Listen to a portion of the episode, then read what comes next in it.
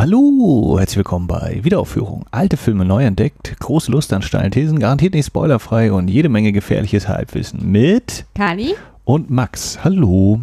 Hallo. Der ein oder andere, der diese Folge zeitnah zur Veröffentlichung hört, der wird sich denken, Nanu, war das schon Sommerpause bei Wiederaufführung? Was war los? Denn wir sind äh, ein bisschen spät dran. Eigentlich ist ja der Plan immer zum letzten Sonntag im Monat zu veröffentlichen. Das hat letzten Monat nicht geklappt und auch quasi diesen Monat nicht. Das sind die Monate Juni und Juli 2020. Aber hat aber auch die gleichen Grund gehabt, also von daher. Ja, denn ich äh, hatte eine tierische Begegnung. Das klingt jetzt nach Alligator. aber wer das erwartet, schraub mal bitte seine Erwartung runter. Das können die Leute auch da hängen. Aber keine Sorge, ich möchte schon mal sagen, es war nicht der lebensgefährliche Meerschweinchenbiss. Ja. ja, ich wurde von einer Katze gebissen und äh, das ist leider nicht so gut verheilt, deswegen musste ich zweimal ins Krankenhaus und bla bla bla bla bla bla bla. Man kann ruhig sagen, mit OPs und allem. Das heißt, uns wirkt das wirklich äh, ein bisschen kleinlich. Ja, also genau. Das war der Grund, äh, warum ich nicht in der gesundheitlichen Verfassung war aufzunehmen und jetzt äh, gibt es hier eine Antibiotika-Folge. Mm, Genau, deswegen sind wir jetzt eben, äh, hat sich unser Plan ordentlich verschoben. Eigentlich äh, hätte diese Folge Ende Juni erscheinen sollen und für den Juli hatten wir eigentlich die Erben vorgesehen, der jetzt nochmal quasi doppelt aktuell ist durch äh, Olivia de Havilland, die verstorben ist mit 104 Jahren. Meine Güte. Hm. Und ähm, wer weiß, wenn wir die Folge quasi rechtzeitig aufgenommen hätten, hätten wir es noch gar nicht gewusst. Ja, das äh, kurz einmal zu dieser Verschiebungsgeschichte und wenn ihr das jetzt halt irgendwann Jahre, Monate, Wochen später hört, dann äh, ist euch das ja vielleicht eh egal. So ist es, Max. Ich habe mir heute wieder einen kleinen Zettel gemacht. Da gehe ich nachher mal ordentlich drauf ein. Wir werden heute sprechen, ihr habt schon die Folgentitel gelesen, über den Film Ich bei Tag und Du bei Nacht. Haben wir auch schon in den letzten Folgen angekündigt. Und ähm, kommen wir wieder zu den tollen Fragen. Kali, hast du von diesem Film schon mal gehört? Natürlich nicht.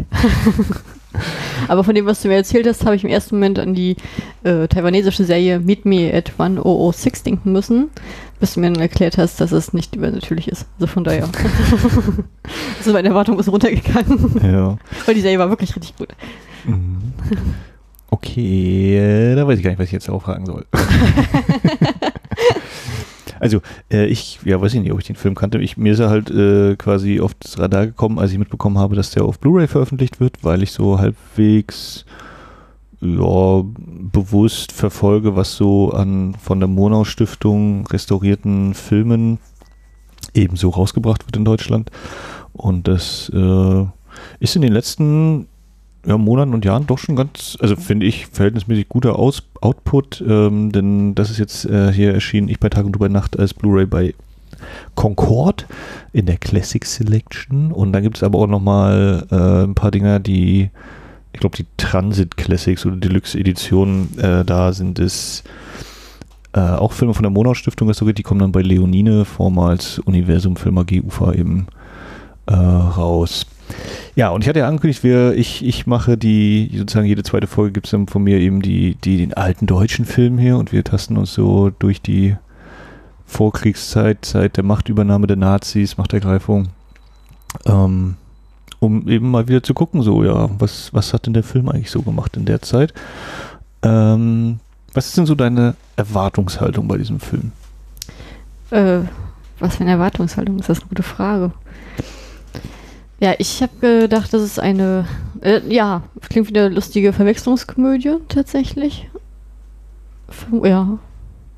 Ich habe keine Erwartung. Ich habe, dadurch, dass ich den Film nicht kenne, kann ich, habe ich ehrlich gesagt keine Erwartung. Ich kann ehrlich gesagt nicht so viel sagen, wie du gerne hören Mhm. möchtest, glaube Nee, ich. äh, ich weiß gar nicht, ob ich viel hören möchte, aber um das vielleicht nochmal abzustecken und ich hoffe, ich denke nachher, wenn wir dann den Film geschaut haben, dran, vielleicht nochmal darauf zurückzukommen. Ja, äh, nee, aber ich, ich, ich, ich habe mich jetzt persönlich so darauf konzentriert, dass sich ein Zimmer teilen, dass sie sozusagen äh, immer nachts darin schläft und er nur am Tag. Und ähm, deswegen kam ich auf die Serie auch so, so vom Gedankensprung her.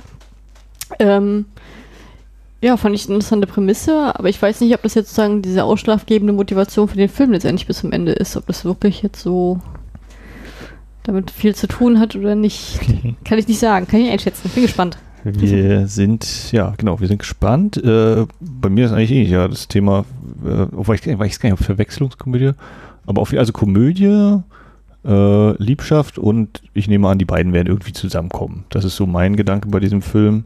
Äh, ne, so ein heiterer Film.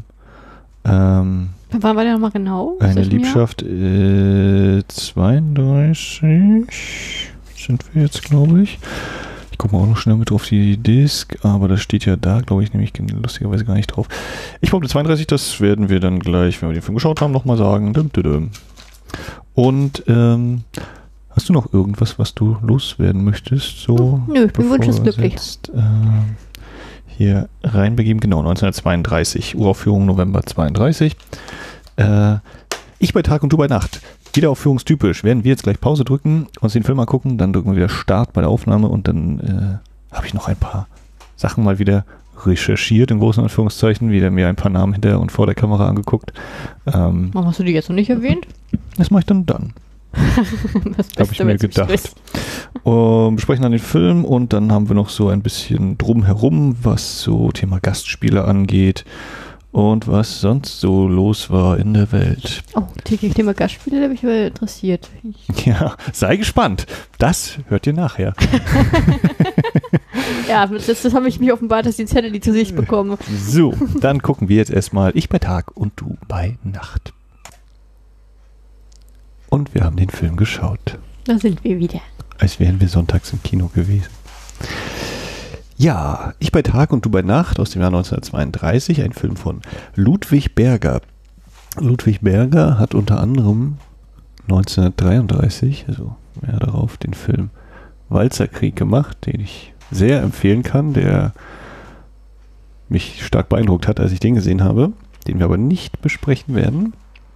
Und er war äh, mal als Regisseur mit dabei, anteilig bei Der Dieb von Bagdad 1940 mit Konrad Veit. Konrad Veit, oh, den hatten wir auch schon hier, ne? wenn das nicht Kabinett des Dr. Caligari und der Kongress tanzt. In, ist aber anscheinend mehr so, oder auch dem Theater sehr verbunden gewesen und so weiter. Ja, ein bisschen was zu, zu ein paar Personen noch hinter der Kamera. Ähm, der Film ist wieder mal produziert von Erich Pommer, eben dem, dem Mann der Ufer sozusagen. Und auch die Bauten sind wieder von Otto Hunte.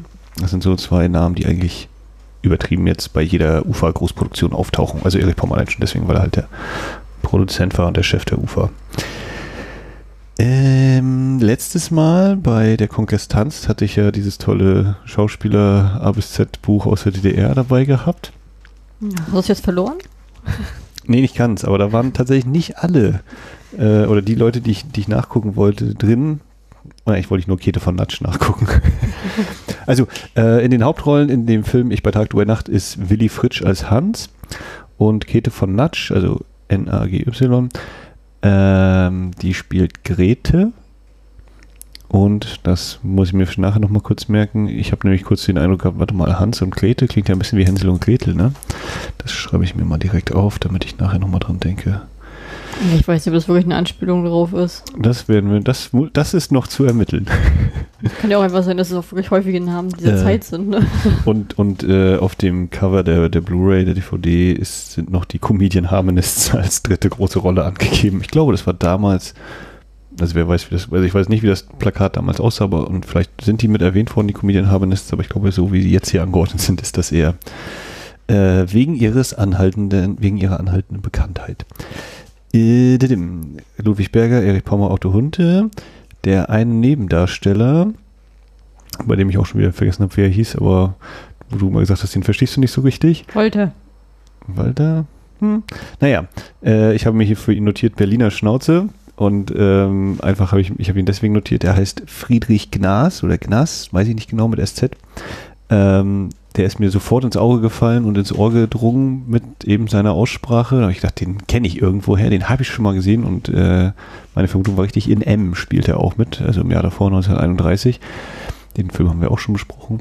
Ähm, und ich mag das total, so dieses, äh, dass, dass eben nicht einfach glatt Hochdeutsch gesprochen wird, sondern schön dieser Dialekt da voll durchhämmert. ähm, wie ging es dir trotz der Also ich hatte, Verständnisschwierigkeit? ähm, also ich hatte weniger Probleme gehabt wegen dem Berliner Dialekt. Also Berliner Dialekt verstehe ich recht gut.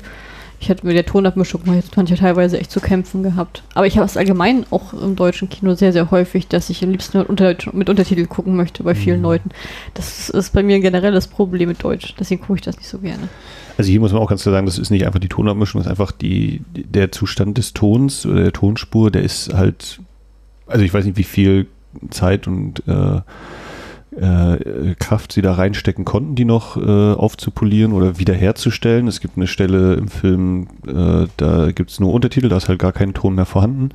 Also ist schon im, im recht schlechten Zustand. Im Verhältnis zum Beispiel zu einer ganz normalen heutigen Produktion, sage ich jetzt mal. Na gut, das ist jetzt so Äh. Vergleich selbst zur heutigen Produktion ist ja auch unfair, ne? Aber Nö, nicht grundsätzlich. Also du kriegst auch so eine alten, also je nach, der hängt einfach vom Zustand ab, wie so diese alten äh, Materialien da noch vorliegen, dass man da eben noch rausholen kann, ohne dass ich jetzt wüsste, wie jetzt die konkreten technischen Schritte dann aussehen. Diese Ausbildung habe ich auch nicht genossen. Aber ähm, man kann ja eben mit, mit äh, Handwerk da ordentlich noch was rausholen. Aber hier äh, nehme ich mal, ist das einfach alles auch schon im ziemlich äh, ramponierten Zustand gewesen oder das, was eben noch erhalten ist überhaupt. Äh, und dementsprechend Abgesehen davon, ob man dann auch bei einer Top-Tonspur die verstanden hätte oder nicht, äh, muss man eben auch sagen, ist einfach der, der grundlegende Zustand der Tonspur eben nicht, nicht der allerbeste. In der Hinsicht kann man eigentlich froh sein, dass der Film überhaupt äh, eben verfügbar ist, noch oder wieder. ja, Hm, okay. aber ich glaube, ich stimme zu, dass ich, äh, ich finde persönlich auch Dialekte immer sehr reizvoll. Also teilweise. Nee, warte, ich, ja, also nicht immer. Es kommt auf den Dialekt an. also was ich zum Beispiel sehr, sehr gerne höre, ist so, so Hamburger Dialekt, weil den hat man ja nur gar keine Probleme, den zu verstehen. Das, der geht wirklich leicht. Schön nordisch. Naja, man, wenn sie dann das Platt abfallen, also ich weiß nicht, wie es dir ging, aber ich hatte in der Schule noch Plattdeutsch gelernt. Also, Ja, ich glaube, man konnte das bei uns irgendwie, oder in der Grundschule zumindest, im Gymnasium dann nicht mehr. Oder wüsste ich zumindest nicht. auf dem Schritt. da war ein eigenes Fach zwei Jahre lang. Mhm. also ich, ich kann es jetzt nicht sprechen, aber ich kann es verstehen. Also, das reicht mir schon. Ich kann so ein bisschen so tun, als könnte ich das lesen. Also laut vorlesen. Na, ich habe, also ich bin ja der Ansicht, dass wir in unserer Ecke ja nicht wirklich einen Dialekt haben. Also wir haben zwar, also wir haben einen Dialekt, aber der ist jetzt nicht so ausgeprägt. Also ähm, ich finde schon, dass, dass wir hier sehr Hochdeutsch reden von Natura, was wir manchmal ein paar Endungen ziehen oder verschlucken, aber also an Mhm. sich reden wir relativ Hochdeutsch. Das ist jetzt nicht wie Hessisch oder Bayerisch, das ist sehr markant ist, so Ja. in der Art. Ähm, genau, also hier die Berliner Schnauze Friedrich Knaas äh, in M, wie gesagt. Und dann habe ich auch nochmal nachgeguckt und bin darüber gestolpert, er hat anscheinend auch in Leuchtfeuer mitgespielt. Da habe ich ihn aber jetzt so nicht ganz so präsent. Äh, ein Film, von dem ich auch sehr angetan war, liegt auch im Archiv rum, Leuchtfeuer von Wolfgang Staute von 54, glaube ich. War der, also da ist er auch aufgetreten. Und äh, genau, unsere beiden Hauptdarsteller, Willy Fritsch, was äh, so zu ihm sozusagen war, hatte ich ja schon bei der Kongress ausgeführt, brauche ich also nicht wiederholen. Kann man einfach die vorletzte Folge nochmal reinhören. Aber Käthe von Natsch, da wollte ich äh, zwei Sätze sagen. Die stand nämlich, wie gesagt, nicht in dem äh, Schauspieler A bis Z Büchlein. Ähm, war anscheinend, warum auch immer, nicht bedeutend genug für dieses Buch. Äh, geboren 1904 und jetzt kommen diese Fremdsprachenkenntnisse im heutigen Subotica, Subotica, ist irgendwo an der, na, äh, in Serbien, heute ist das Serbien, äh, nahe der Grenze, äh, ungarisch Schabatka und vor allem früher, das heißt äh, von ungefähr 1740 bis 1918, also zum Ende des Ersten Weltkrieges, hieß diese Stadt Maria Theresiopol, Theresi, Theresiopel, nicht Pol, ich will mal Pol sagen, aber Theresiopel. Maria Theresia, was ist Mutter Maria Gnaden, ne?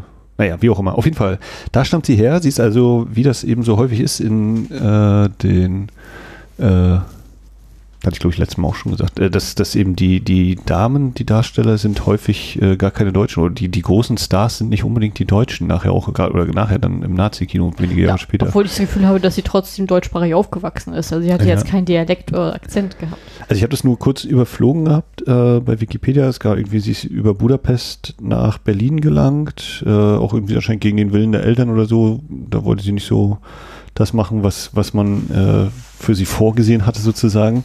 Wollte sie Schauspielerin werden und die Eltern haben gesagt, nee, du lernst was Anständiges. Zugespitzt und ganz grob wahrscheinlich kommt das sogar hin. Wie gesagt, ich habe es jetzt nicht mehr hundertprozentig im Kopf, habe mir nur zwei, drei Stichpunkte gemacht. Äh, 1927 hat sie ihre erste Filmrolle gehabt. Und das Duo äh, Willy Fritsch, Käthe Natsch, Käthe von Natsch, äh, zum ersten Mal aufgetreten 1931 in Ihre Hoheit befiehlt und Ronny. Dann eben äh, Ich bei Tag und Du bei Nacht und dann noch drei weitere Filme. Ist das einmal so gewesen, dass du auch mal ein festes Duo hattest, was vor der Kamera war? Oder ist es eher sozusagen, dass aus dem gleichen Pol immer gefischt wurde und dass jeder eigentlich mit jedem mal tausendmal zu sehen war? Na, nicht jeder mit Team. Also wir hatten das ja auch hier mit äh, Lillian Harvey und, und Willy Fritsch, dass die ja auch so mit das Traumpaar durchaus waren. Ähm, ja, und die UFA hat halt sich Leute gesucht, die sie zu Stars machen konnte. Ne? So Johannes Hesters nachher, Heinz Rühmann, wobei Heinz Rühmann bin ich das- zum Beispiel nicht hundertprozentig sicher, ob der dann nur UFA gemacht hat, weil ja, die haben, glaube ich, der hatte, glaube ich, umsten seine eigene Produktionsfirma Also das war so. jetzt gar nicht die. Frage. Also bei mir ist zum Beispiel so, wenn ich zum Beispiel Talagox gucke, also philippinische Filme, da hast du relativ häufig mal so ein, so ein Pairing, dass du halt, ähm, das halt irgendwie, wenn, die, wenn du den bei den Einschaltquoten oder Besucherzahlen ein Pärchen besonders gut ankommt, dann kannst du davon ausgehen, dass die nächsten zehn Filme immer nur mit diesem Pärchen sind als Beispiel. Mhm. Dass die halt so immer für dieses feste Team dann sozusagen ist als Marke, was teilweise befremdlich ist, wenn du halt für verschiedene Filme guckst und hast immer die, die gleichen Leute da stehen. Und ähm, ja, und dann, dann sozusagen, wenn die sich dann erst splitten, von, von sich aus ihre eigenen Wege eingehen möchten, dann werden die halt entweder neu gepaart oder die jedes verschiedene, verschiedene packen die verschiedensten Genres aus. Und, äh, und ich sag mal so, das wäre das eine Beispiel. Und das andere Beispiel, was ich jetzt meinte, wäre so klassisch deutsch, dass du halt ein festes Schauspielerensemble hast und dann wird verwechselt sich das halt immer so ein bisschen ab. So, aber dadurch, dass halt nur ein relativ übersichtliches Ensemble ist, äh, ja, äh, stellen arbeiten dann sozusagen Leute immer wieder miteinander zusammen, aber sind aber in sich nicht festgesetzt, so wie jetzt bei den Talagogs, wo du weißt, aha, nur die werden jetzt die nächsten zehn Filme machen oder so. Das war meine Frage. Nee, also ich weiß es auch nicht ganz hundertprozentig, aber mein Gedanke ist halt, ne, die UFA ist halt der große, das große Studio. Da gehen die Leute hin, da werden sie zu den Megastars äh, ihrer Zeit und ähm, ja, wenn du dann eben, wie gesagt, hier, ne, die haben jetzt ein paar Mal zusammengearbeitet, aber nicht ausschließlich und ich nehme an, die haben dann vielleicht auch so Studio oder ja, vielleicht Studioverträge gehabt, sodass sie gesagt haben, hier, wir machen mit dir zwei, drei Filme oder sowas. Aber ich weiß es nicht hundertprozentig. Da äh, kann man sich an anderer Stelle schlau machen. Käthe von Natsch ist im Dezember 73 in L.A. gestorben. Hat also auch ein, naja, nicht ganz 70 geworden. Ich fand sie sehr hübsch. Ja, Also das war wirklich auffallend hübsch. und dafür hat sie nicht mal unbedingt dieses Kleid zum Schluss gebraucht. Das stimmt. Also sie hat ein wirklich Mhm. schönes Gesicht gehabt und eine schöne Figur. Also fand ich wirklich sehr hübsch. Ja. Konnte auch gut ku- kurze Haare tragen, was nicht jeder von sich behaupten kann. Es, war, es war auf jeden Fall auffällig. So. Möchtest du eine kleine Inhaltsangabe machen oder soll ich das versuchen? Oder Ja, ich mach's mal kurz und knackig. Ähm, also ich bei wie ist der, ich bei Tag und äh, du bei Nacht ähm, hat im Grunde sozusagen zwei Leute im Fokus. Einmal die junge, eine junge Frau, die als Manikuristin arbeitet, einen jungen Herrn, der als Kellner arbeitet. Und ohne dass die beiden sich bekennen, teilen die sich halt ein Zimmer. Das heißt dann sozusagen, dass sie ähm, Tag, ja, nee, Nachtzimmer, das Zimmer hat bis 8 Uhr morgens und er hat dann ab 9 Uhr äh, morgens, dann aber der von der Nachtschicht kommt in das Zimmer und naja, und über, über Umwege, wie es dann auch so ist, äh, lernen die sich dann halt durch Zufall kennen und gehen miteinander aus. Und er denkt, sie ist eine ja, reiche Erbin und äh, sie denkt, dass er nur mit ihr ausgeht, weil sie eine, äh, weil er gesehen hat, dass sie in einem Auto abgeholt wird, ein teure. Und so geht dann sozusagen diese ganze Komödie in Lauf. Bam, bam, bam, bam. Das reicht. Jo, genau, spielt in Berlin. Ähm, ja. Wie fandest du denn den Film? Ja, interessant. ähm, ich habe über, ich hab überlegt, äh, wie ist nochmal genau die, die Definition von Screwball-Comedy? Äh, Ist, würde das jetzt, jetzt hier so treffen oder haben die sich dafür zu wenig getriezt? Wie die genaue Definition von Screwball-Komödie ist, weiß ich nicht genau. Ich würde sagen, es geht natürlich darum, dass eben äh, zwei Menschen, die von denen jeder weiß, dass sie natürlich zusammenkommen werden oder dass sie zusammengehören, äh, eben lange sich äh, Dialoge und Wortgefechte liefern und dann eben zum Schluss natürlich auch zusammenkommen. Äh, deswegen würde ich sagen, es sind zumindest Ähnlichkeiten, aber ich glaube, es ist vielleicht eher ein amerikanisches Phänomen. Ich glaube, es sind auch dann jeweils äh, Screwball, was, ich bin mir nicht sicher, nur weil ich es vorhin gerade woanders gehört hatte, ähm, dass das vor allen Dingen äh, für, äh, Umsetzung von Theaterstücken sind und die wohl mehr aus dem Amer- amerikanischen Raum, aber Abteilung gefährliches Halbwissen, wer mehr wissen will. Na gut, aber diese Stadt, also ich sage ganz ehrlich, wenn ich jetzt mir diese Inhalt, ja, den Inhalt des Films angucke, der kann, doch, kann man doch auch als Kammerstück im Theater würde auch funktionieren. Ja, also ähm, ich will nicht Abrede, äh, in Abrede stellen, dass man das so bezeichnen kann oder ne, dass das mindestens Elemente der, der Screwball-Comedy hat. Ähm, ja. Also, Ja, falls, also, falls es Leuten hilft, das einzuordnen, ist das vielleicht auch nicht verkehrt, ja. Äh, naja, auf jeden Fall, äh, das hat mich während des Sichtens gefragt, bis in diese Richtung fallen würde, würde, weil wenn das Triezen sozusagen da auch ein wichtiger Faktor ist, haben die sich ja eher nicht, also immer indirekt getriezt. Dass sie immer über das, was sie übereinander schimpfen hören, sozusagen als Mitbewohner, aber nicht direkt. Ähm, ja, wie fand ich den Film? Ich fand den Film in Ordnung. Also deine, deine Erwartungshaltung, habe ich mir aufgeschrieben, war ja Verwechslungskomödie. Ja, ich finde, ich hatte recht. Ja. Habe ich bekommen, ne? Mhm. Ähm, dafür, dass ich mir nicht mal groß Inhaltsangabe durchgelesen habe. Nein, also, ähm, ja, es war eine äh, interessante Verwechslungskomödie, die hat ein paar schöne Momente gehabt. Ähm, für mich war der, der Star des Films war Frau Seidelbach, Bast. bei Seidelbast. Seidelbast. Ähm, die fand ich sehr, sehr knorke. Ähm, Genau, die wird gespielt, kleinen Moment, von Amanda Lindner. Die habe ich aber absichtlich nicht nachgeguckt. Äh, Die hat wahrscheinlich zu dem Zeitpunkt bereits den Großteil ihrer Karriere mit hinter sich. War. Also sie wirkt ja schon ein bisschen älter. Ja, also die fand ich auf jeden Fall ziemlich cool. Und auch von der Intonation hat mir sehr gut gefallen. Ähm, ja, also ich fand, okay. Also ich fand, das war jetzt kein Film, wo ich sagen muss, oh, den musst du gesehen haben. Aber es war ein unterhaltsamer Film und der auch relativ zügig, ja, zügig vorbeiging. Und ich glaube, wenn man das gleiche Material heutzutage nochmal verfilmen würde, könnte man noch deutlich mehr draus machen. Ganz kurz noch, Frau Seidelbast, das ist die Vermieterin des Zimmers, ne? Und ähm, die hat eine, hat lange Zeit am Theater gespielt und äh, wie sie sagt, sie hat nur Dramen und tragische Rollen gehabt. Mit der französischen Komödie, da kennt sie sich nicht aus. Ähm, ja, ich hatte hier für meine Erwartungshaltung aufgeschrieben Komödie, Liebesfilm und das betrifft natürlich durchaus zu. Äh, ich fand es ganz generell wieder einen sehr, sehr interessanten Einblick wieder in diese Zeit. Ich habe gemerkt, hä, nach Kongress tanzt, äh, jetzt sozusagen Willy Fritsch wiederzusehen, habe ich die ganze Zeit überlegt, wie sah der denn eigentlich aus bei der Kongress tanzt? Irgendwie habe ich dieses Gesicht, wie es jetzt da ist, überhaupt nicht im Kopf. Und ich glaube, er hatte dann bei Kongress tanzt unter anderem noch einen Schnurrbart oder so. Wer war ja der bei Kongress tanzt? Na, quasi auch mit die eine Hauptfigur, der, der Zar, der russische Zar und Ach, halt der, ich nicht gemerkt. der, der normale Junge, der normale Mann von der Straße sozusagen. Ähm, Ich glaube, ich, ich, glaub, ich gucke die Zeit zu wenig und dass es bei mir so haften bleibt. naja, den haben wir nur zusammen geguckt. Nee, ich meine die Gesichter Äh, von den Schauspielern, dass ja. ich die so einordnen kann. Dafür Ja. mache ich zu wenig damit. Ja, wie gesagt, ich, also, ich habe den halt auch nicht so hundertprozentig hingekriegt. Na, du erinnerst mich ja immer daran, aber dann denke ich jetzt mal, oh, wie konnte ich denn das vergessen? Hm. Bin ich immer so ein bisschen schlecht. Ja, also, ähm, also ich fand, es, also genau, es ist ein vorhersehbarer Film. Ne? Spätestens heute weiß man eigentlich, wie diese Filme ablaufen. Ne? Die kriegen sich am Ende. Es gibt eben dieses, der ist erste hoch, dann das, das Tief und alles steht auf dem Spiel und dann kommen sie ja doch irgendwie zusammen und alles heiter. Ähm, ich fand den Ansatz der, des, des Kommentierens äh, sehr interessant. Äh, das heißt, kommentieren in der Form, dass äh, wir nebenbei einen neuen Kinofilm im Film hier gezeigt bekommen, der immer wieder eine Rolle spielt und das äh, Geschehen ebenso spiegelt und, und kommentiert. Äh, ich fand, der Film hat häufig, was so Schnitte, Szenenübergänge angeht, sehr, sehr, äh, war sehr durchdacht, sehr klug.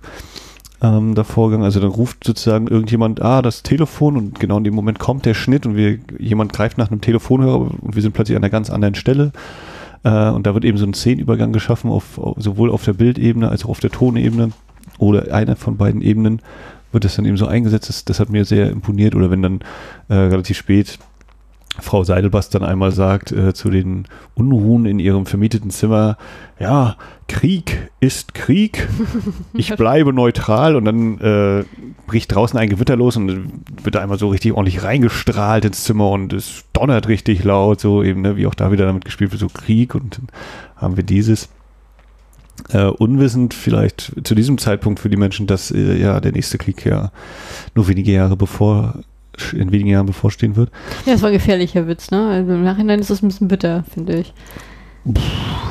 Naja, war halt so. Also, äh, ich habe jetzt neulich zum Beispiel gesehen, Ausnahmezustand mit Denzel Washington, der ist von 98 und äh, da, wenn man den guckt, ist auch so dieses, ich wusste nicht, dass der von 98 war, aber ging halt darum, ja, Terroristen in New York und Bus wird in die Luft gejagt und da ein Anschlag und dort. Und ich dachte die ganze Zeit so. Das geht ums World Trade Center, ne? Ja, und ich dachte so, mhm. oh Gott, wann ist der Film? Ah, das World Trade Center ist im Bild. Okay, der muss vor 2001 gedreht worden sein, weil danach konntest du ihn auf jeden Fall nicht mehr drehen. Oder Ach, schon Wahnsinn, wie lange das schon wieder her ist, ne? Ist ja, ja, Zeit, rast. Ja, Nächstes Jahr 20 Jahre. Krass, ne? Also, Finde ich, find ich unglaublich. Das kommt mir noch gar nicht so lange vor. ähm, ja, ich fand äh, die Geschichte, ja, ist halt relativ dünn, trotz allem. Und mm, weil du jetzt Screwball erwähnt hast, fand ich dafür, hätten, hätten mir zum Beispiel, hätte ich durchaus noch ein, zwei Dialoge mehr äh, mitgenommen. Ähm, also da hat er dann doch manchmal, also gerade im Verhältnis wahrscheinlich zu den, zu den ganz großen Screwball-Comedies und von denen habe ich auch nicht alle gesehen, aber ich denke jetzt an sowas wie It Happened One Night, hier ist geschah oh, in einer Nacht. Das ist mein absoluter Lieblingsfilm, ich finde den so toll. und äh, Bringing Up Baby, Le Leoparden küsst man nicht, die in der Hinsicht, soweit ich jetzt noch äh, mich dran erinnern kann, ein deutlich höheres Tempo und auch haben und oft noch stärker so auf Dialoge da setzen. Das, das war hier im Verhältnis dazu gemütlich. Ja, das war eine andere Art, ne? Aber Leopard ja. küsst man nicht, die fandest du ja so toll, ne? Ja, und dem hatte ich damals gut mhm. Spaß. Ja, dann haben hier, hat jeder seine eigene School-Komödie hier. Gerade Catherine Hepburn. Und das andere ist Clark äh, Gable. Und bei ihr das weiß, weiß ich gar nicht. Ja. Das ist glaube ich der einzige Film, den ich mit ihr gesehen hatte. Naja. Aber das war eine ganz kecke Maus. Also die, die finde ich auch cool. Ja. Also ähm, war auf jeden Fall äh, unterhaltsamer Film oder ein Unterhaltungsfilm. Ähm, hat jetzt nicht gezündet, ne? Also für mich wäre das, also ich, wenn ich jetzt zum Beispiel bei Serien mich mal Leute fragen, wie ist die Serie und die, dann ist es für mich mal so gefühlte B, also B-Klasse, also so eher so eine Zweier-, Dreier-Ding, dann sage ich immer, das ist so eine schöne Füller-Serie und das ist für mich ein schöner Füller-Film. also ich finde, das ist kein Ding, das du echt gesehen haben musst und das ist halt so ein schöner Füller so für den Abend, mhm. aber jetzt, ähm, ich fand es auch sehr dünn, das war so, hätte ein bisschen mehr kommen können. Ich fand auch so gerade zum Ende hin waren noch einige verschenkte Chancen. Aha. Also ist wahrscheinlich auch, ne, je nachdem, was man damals vielleicht schon gesehen hatte bis zu dem Zeitpunkt, ne, mhm. und was, was man, was wir jetzt, womit wir groß geworden sind und was ja sozusagen auch quasi wahrscheinlich, wir haben Filme gesehen, die ein Erbe solcher Geschichten sind, mhm. äh, um dann eben zu also ne, das ist ja dieses ganz alte Dilemma, äh, dass man sozusagen, wenn man dann auf den Ursprung stößt, ohne zu sagen, dass das, das jetzt hier ich bei Tage du bei Nacht der Ursprung äh, solcher Geschichten wäre, aber dass man dann eben so der Film oder das Stück, was es zuerst gemacht hat, dann irgendwie so sagt so, ja, kenne ich irgendwie schon oder was, was ist jetzt so das Besondere so ungefähr. Ja, das war ähm, schwierig, weil die Vorprägung kriegen wir ja nicht gelöscht. Ne? Ja, ja, nee, mhm. äh, ist ja auch so ein ganz normaler äh, Geschichte, ohne irgendwie das werten zu wollen, einfach nur zum Einordnen. Ähm, ja. Aber ich glaube, deswegen habe ich auch gesagt, wenn der jetzt mal verfilmt werden würde, dann wäre das Ende zumindest ein bisschen pompöser auch und ein bisschen ausstaffierter. Da habe ich auch ein bisschen gedacht, so. Ne? Also, äh, der Schluss, wie immer. Also ich fand den konsequent. Hier, du, also, oder sag mal, meinst du die, die Schlusseinstellung sozusagen, dass wir im Kino sind oder auch schon davor? Äh, nee, davor. Ich habe gedacht, da kommen, hm. kriegen wir nochmal einen Witz mit Frau Seidelbast. ja, da war ich auch, auch so, dass du, also ihr letztes war wirklich dieses, ne, Krieg ist Krieg und ich bleibe neutral. Und das waren ihre letzten Worte dann in dem Film, glaube ich. das klingt ein bisschen harsch gerade.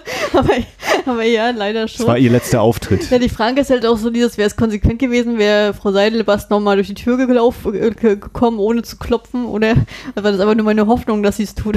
Also, ja. Aber es wäre nochmal ein guter Gag gewesen, sagen wir es mal so. Den Spruch hätte ich gerne mal gehört.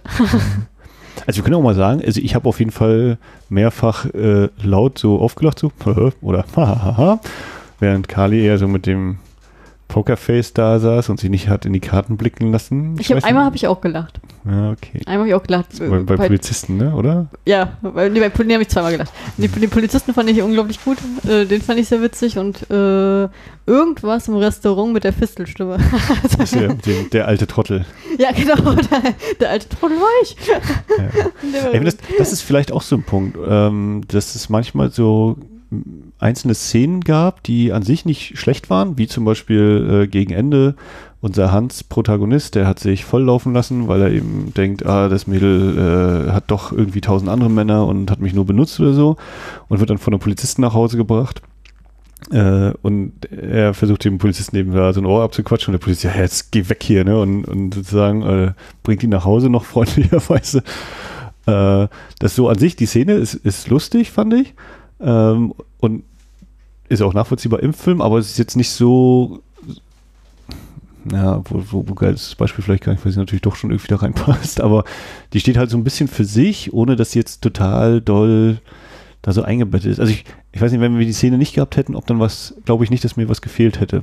So nee, das vielleicht. nicht, aber ich bin sehr froh dankbar, dass ich sie hatte. Ne? Also da hätte ich eher diesen Handlungsstrang mhm. gehabt äh, mit der Frau Kröger und ihrem dem Wolf. Und dem Wolf, ja. Da habe ich zum Beispiel auch gedacht, so, also äh, Ich würde Rocco sagen.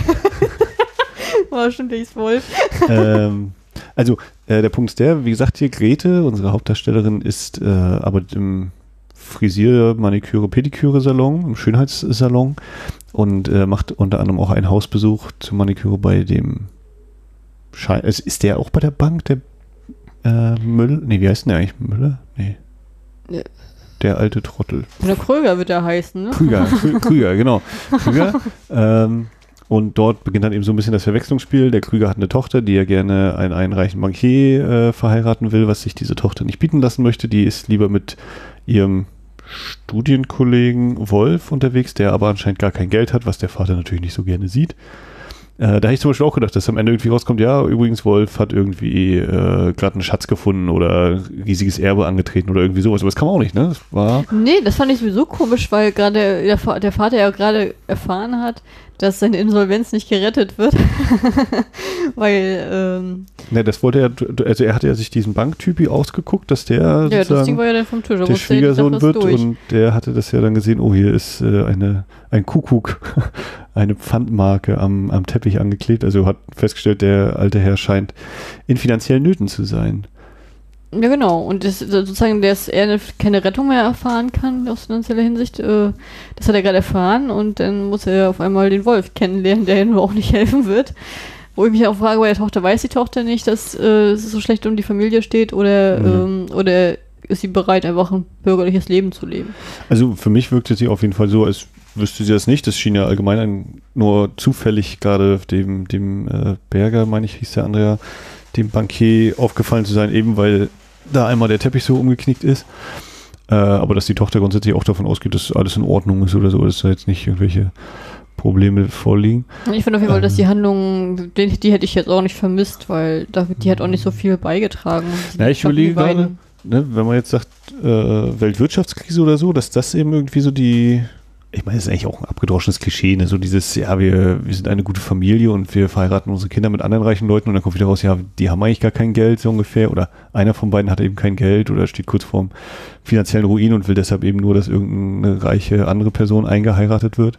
Ich weiß nicht, ob das Klischee ist, ich glaube, das ist passiert wirklich. Ja, aber es also. ist, in, in Filmen kommt das ja häufig so als Thema. Ja, ja. Also so dieses, ja, es lieben sich zwei, aber dann wollen die Eltern, dass eben eine andere reiche Person geheiratet wird, eben damit äh, alles beim Alten bleibt oder sonst wie und nicht die Liebe gewinnt. Und hier ist es ja in der Hinsicht tatsächlich, ich meine, es bleibt offen, es wird dann einfach nur gesagt, hier Paps, ich stelle dir jetzt endlich mal den Wolf vor und es wird jetzt nicht gezeigt, dass die noch heiraten oder so, aber es scheint ja so zu sein, wie die Tochter hat sich in den Kopf gesetzt, die Tochter zieht mhm. das durch. Äh, die wirkt ja auch sehr selbstbewusst den männlichen Figuren gegenüber, auch als, auch wenn sie in Anführungszeichen nur eine Nebenfigur ist. Mhm. Äh, also sehr ja doch verhältnismäßig emanzipiert, oder? Ja, sehr. Also, es hat so ganz schön Haare auf den Zähnen, ne? Also ich fand sie am Anfang auch, da habe ich auch so gedacht, der erste Kontakt mit ihr, boah, Schreckschraube. Also, na, ich weiß nicht, ob Schreckschraube, aber sie war schon sehr, sehr selbstbewusst und sagen, hier, ich denke, fühle dieses und deswegen mache ich nicht das, was du zu mir sagst, sondern. Ja, warum kann ich trotzdem ein bisschen Anstand reden und nicht immer nur, äh, nur so anpatzen? ja, also sie, wer weiß, wie lange, also sie lebt ja schon länger mit ihrem Vater zusammen, wer weiß, was sich da bis dahin so. Ich meine jetzt auch nicht, wie sie mit dem Vater geredet hat, ich meinte, wie sie am Telefon auf Leute reagiert hat. Ja, aber das war ja so zum, zum Einführen und so. Naja, aber äh, auf du hast wieder gefragt, wie sie eingeführt wurde. Ja. das ist doch die Einführung. So, ne, also da war so dann die, unsere Grete selbst, wie würdest du die so beurteilen, was so die, die emanzipatorische Komponente angeht, das, das Selbstbewusstsein, das, die Durchsetzungsfähigkeit? Oh, ich glaube, die, die, die, steht schon im Leben. Die, schon sehr, ich finde sie sehr bodenständig auf jeden Fall. Ähm, dadurch, dass sie ja nur auch allein steht und sich selbst versorgt, finde ich sie auch relativ emanzipiert ja, und sehr lebensfroh. Und, äh, und auch, auch am Anfang siehst du ja dann auch, wenn sie im, die im Salon manikiert und die Männer immer ihre Hände bei ihr rauflegen, dass sie die auch immer wegschubst oder wegstuft, mhm. höflich, ja. als höflich. Also ich äh, finde schon, dass sie äh, doch relativ emanzipiert ist. Ja, das war also von interessant, ne? Genau dieses, so erstmal dieses, ja komm, nimm mal die Hand hier weg, Typi, ich mach dir die Finger und das ist es. Und dann, äh, wenn, wenn Hans sie eben so auf der Straße trifft, dann macht er auch immer gerne so diesen Griff an den Arm und ah, geht Ja, ja, den fand so. ich schon fummelig. Der war ja. dann schon recht, also im Verhältnis sowieso war er übergriffig. Ich Ja? war- echt überrascht, dass sie überhaupt den getroffen hat. Muss ich ehrlich sagen. Nach der Anmache hätte ich das nicht gemacht. Ja, also war, ich war so gemischt, dass so, ja, ob man das heute noch so machen würde. Also vielleicht das aber auch so ein wirkt ja, bisschen also ich entspannter, weiß ja nicht, wie es damals war, aber das wirkte schon sehr abgedroschen. aber so ein bisschen, ja, ich fand da trotzdem halt ein bisschen Charme dabei. Also es war jetzt nicht völlig, es war nicht so dieses völlige, geh auf jeden Fall weg Typs oder äh, hier hast du eine falsche Telefonnummer, damit wir uns nie wiedersehen oder so. Aber ja, so manches habe ich auch so gesagt, ja, nee, ich glaube, da kann man auch anders äh, vorgehen. Oh. So ist das eben in diesem Film und äh, das ist eben so. Aber ich habe mich relativ häufig gefragt, wieso es vom Zeitgeist halt so war. Ne? Also ich war zum Beispiel überrascht, dass die, als die zum Beispiel in Sanssouci eingeschlossen sind, ähm, dass die da so rummachen und äh, bis, fast bis zum Ende gehen und alles. Sie gehen bis zum Äußersten. Ja, bis sie halt erwischt werden von den Wachmännern. Naja, das hat, also das hat mich überrascht, weil ich, es ist ja doch eine Zeit, da ist man ja doch auch, heiratet man ja auch recht früh und Mhm. da ist man ja jetzt nicht so für freie Liebe oder One-Night-Stands so zu haben. Das ist ja nicht, das ist nicht die Zeit, die ich damit verbinde und das fand ich schon sehr, sehr freizügig. Da war ich sehr überrascht, dass die da so, Aber hast du, also hatten die einen One-Night-Stand für dich im Sanssouci oder? ja, die waren kurz davor, ne? Also da kamen ja die Wachmänner rein und da haben die anderen gesagt, ihr Lümmel, ihr Fiesen, dass ihr das ja, sie macht, lagen da schon so in dem Aber die Haupt Divan. Ja, die hatten auch Siehste, schon ihr Oberteil gelockert Mhm. und alles. Also die waren schon gerade dabei. also, Ja. Ähm, also kann man kurz nochmal so ein bisschen äh, zurückgehen. Ähm, die, die, die, die, die ähm, also sie verabreden sich und das erste Treffen, was sie dann haben, ist dann eben äh, unter einer großen Uhr oder einer großen Brücke oder ich weiß gar nicht mehr, wie die genaue Bezeichnung da war. Und dann sagt sie ihm, ja, lass uns mit dem Taxi fahren. Äh, ja, wohin denn? Und man merkt so bei ihm schon dieses, ich habe eigentlich gar nicht so viel Geld, ich will jetzt nicht noch groß Taxi fahren. Ja, Hauptsache weit weg. Na toll, so, ne? Und dann sagt sie, ach, fahren wir doch nach Potsdam eben, ne? Nach Sanssouci.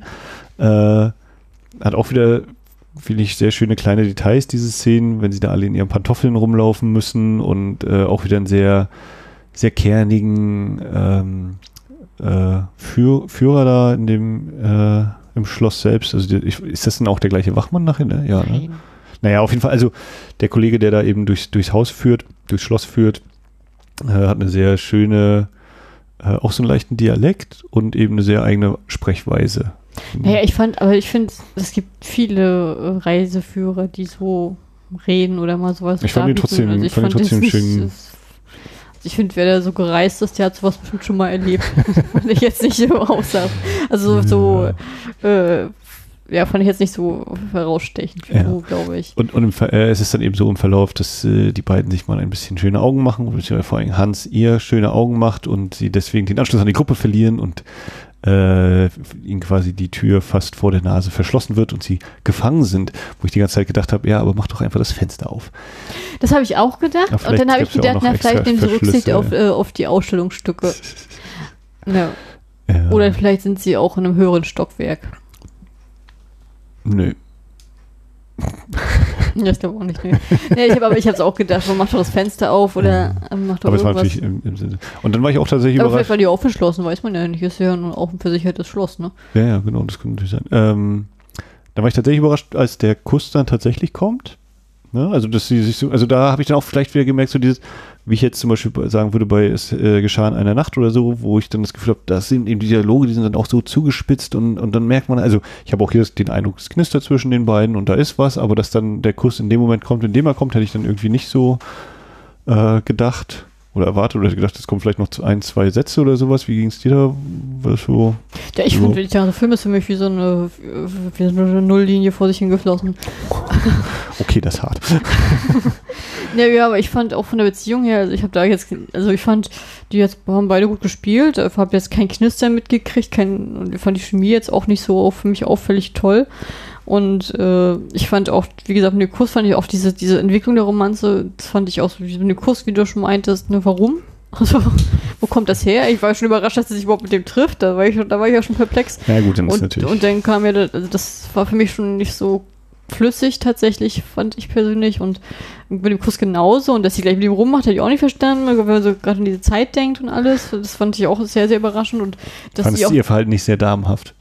ja, was ist damenhaft? Aber naja, fand es überraschend, sagen wir es so, für den Mhm. Zeitgeist her. Ihn fand ich sehr fummelnd. Also ihn fand ich ein bisschen sehr doll. Ähm, wo man das Gefühl hat, er macht das jede Nacht, aber ja, er ist ja Kellner, hat ja keine Zeit dafür. Mhm. Ähm, aber weiß ich nicht. Und ich fand auch so die Entwicklung, also, also ich weiß nicht. Also, ich- das soll jetzt nicht so hart klingen wie Nulllinie, ne? Aber ich fand, da hat sich nicht viel bewegt. Also ich, ich fand alles eher so, also ich fand die, wenn wir uns, wenn sie sozusagen ihre ähm, Beziehung irgendwie äh, zum nächsten Level gebracht haben, das wirkte für mich ja immer nur wie dieses, warum? Also, also auch genauso, wenn sie ihm die Szene macht, okay, sie, also sie kann ich verstehen, weil sie es ja komplett falsch Hals gekriegt hat, sozusagen seine Position. Aber ich habe nicht verstanden, warum er jetzt so große Szene macht und äh, warum. Na, weil er gedacht hat, ähm, äh, er weiß das jetzt über sie, dass sie Maniküre. Manikuristin ist ja, Manikuristin ich, also ich verstehe schon, was er meinte und er dachte, sie ist ein halt einfaches Mädchen, weil sie noch mit dem anderen ausgeht und er sie, dass sie ihn halt auch betrogen hat und so. Das ist Ne, dass sie eben doch mehrere Männer Verzeihen, hat ja. anscheinend. Aber ich fand das halt auch dieses, also mal ganz ehrlich, wir erleben ja diesen Film in Echtzeit mit, ihr kennt euch drei Tage. so, Entschu- Entschuldigung, aber ihr kennt euch drei Tage. Was macht ihr Gräfin Tara? Also, den Meier kannte sie fast genauso lang.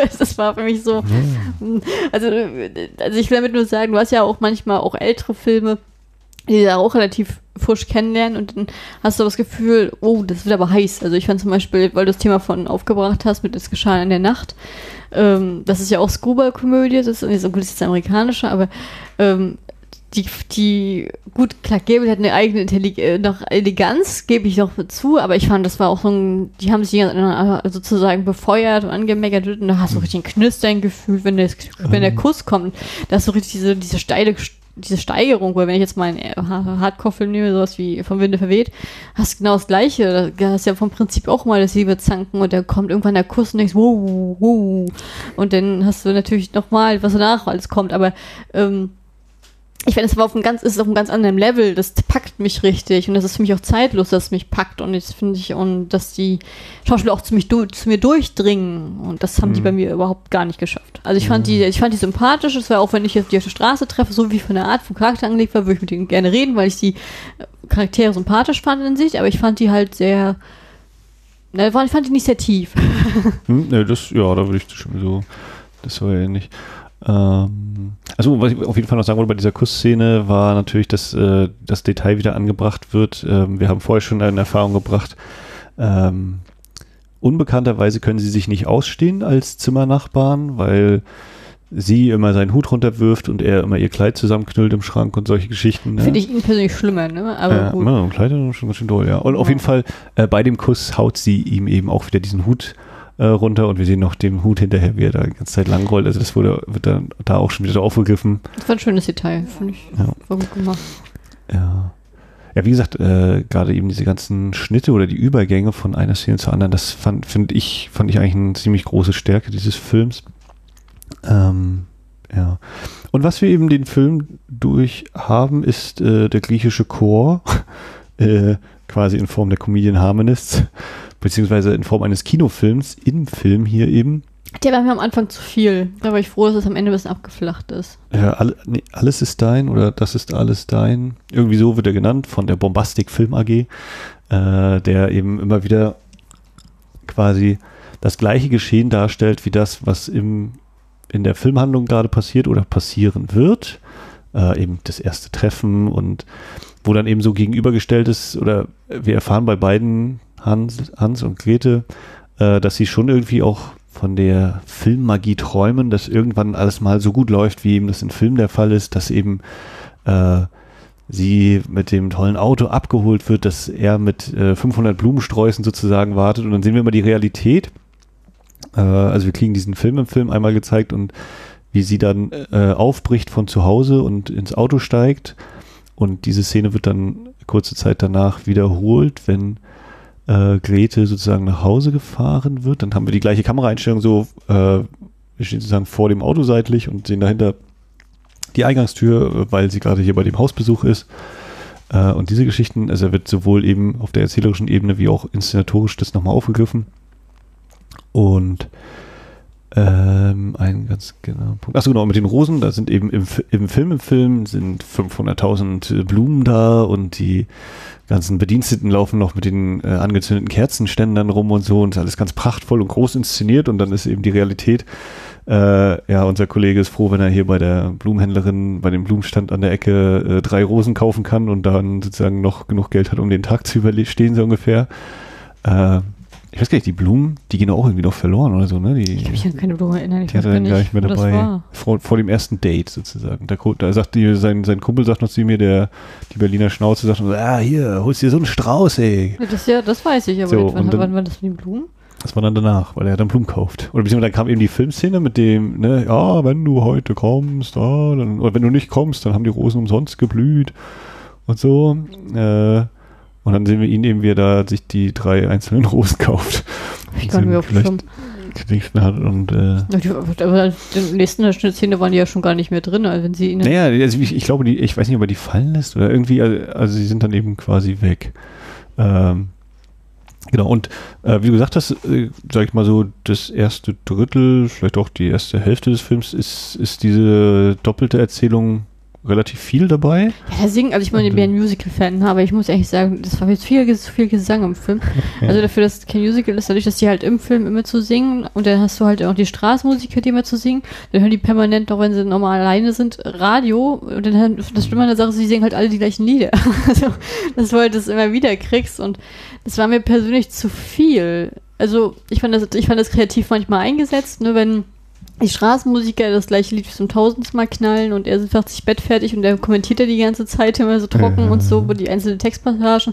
Also das fand ich schon, das fand ich schon sehr unterhaltsam, das fand ich schon gut, aber ich fand auch wenn diese, wenn diese schönen, auch diese Kino im also dieser Film im Filmmontage immer, die fand ich teilweise zu lang gehalten. Also ich fand, dass Mhm. man so als Anspielung hätte man nehmen können, aber das hat mich dann immer teilweise, also am Anfang hat mich das immer verwirrt gehabt tatsächlich, was, was, was das jetzt soll. Also das habe ich nicht so, also ich habe das gar nicht so wahrgenommen, wie das, dieser Vergleich ist mit pompösem Film, weil sie- die Sache auch, nachher haben sie ja immer gesagt, das ist wie im Film, aber am Anfang Ja. habe ich das gar nicht so aufgefasst. Es hat, war für mich eher so ein Störfaktor, weil ich das gar nicht so, weil ich dachte, was soll denn das jetzt und warum immer wieder und das bringt mich immer aus der Handlung raus und bis du mir dann gesagt hast, ah, das ist Vergleich und danach kam es ja nicht mehr, dass ich darauf achten konnte. Naja, nein, es ist ja, also ne, dass eben der Film so diese, diese Traumfabrik, dass es diese Idealvorstellung ist, wie man das eben hat. Und äh, das wird ja schon gleich zu Beginn auch total scharf kontrastiert, eben wenn ähm, dieses Titellied, ähm, wenn ich sonntags in mein Kino gehe, ich weiß nicht, ob das Lied jetzt tatsächlich so heißt, aber das ist halt glaube die, nicht, nicht, ist. Glaub, erste Zeile, hängt.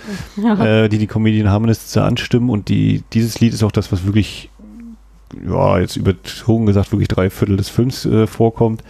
Ähm, das wird ja von, von Hans dann auch immer so total schnippisch äh, kommentiert, so von wegen, ja, ja, äh, ihr habt hier das Geld und ach, äh, eigentlich seid ihr doch auch schon pleite und schon gedödödö und das, das gibt's halt im echten Leben nicht. Das ist eben, der Film ist Film und das Leben ist eben das Leben und er wirkt schon so ein bisschen resigniert quasi, äh, um dann eigentlich gleich am nächsten Tag, wenn er die Frau sieht, äh, sofort anzuquatschen und äh, sofort Hoffnung zu schöpfen.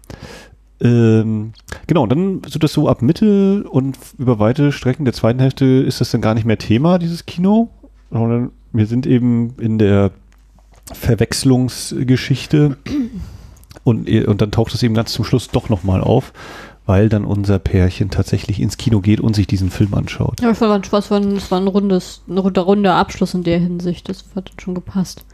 Hm? Da, ist ja dieses Ende vom Film im Film auch in, das, in den richtigen Film übergegangen. Und das war am Anfang war das ja beim also am Anfang war das für mich eher verwirrend, wenn, wenn der Film schon angefangen hat und dann kam nochmal diese Einstellung hier mit das präsentiert und Hm. das war schon ganz gut.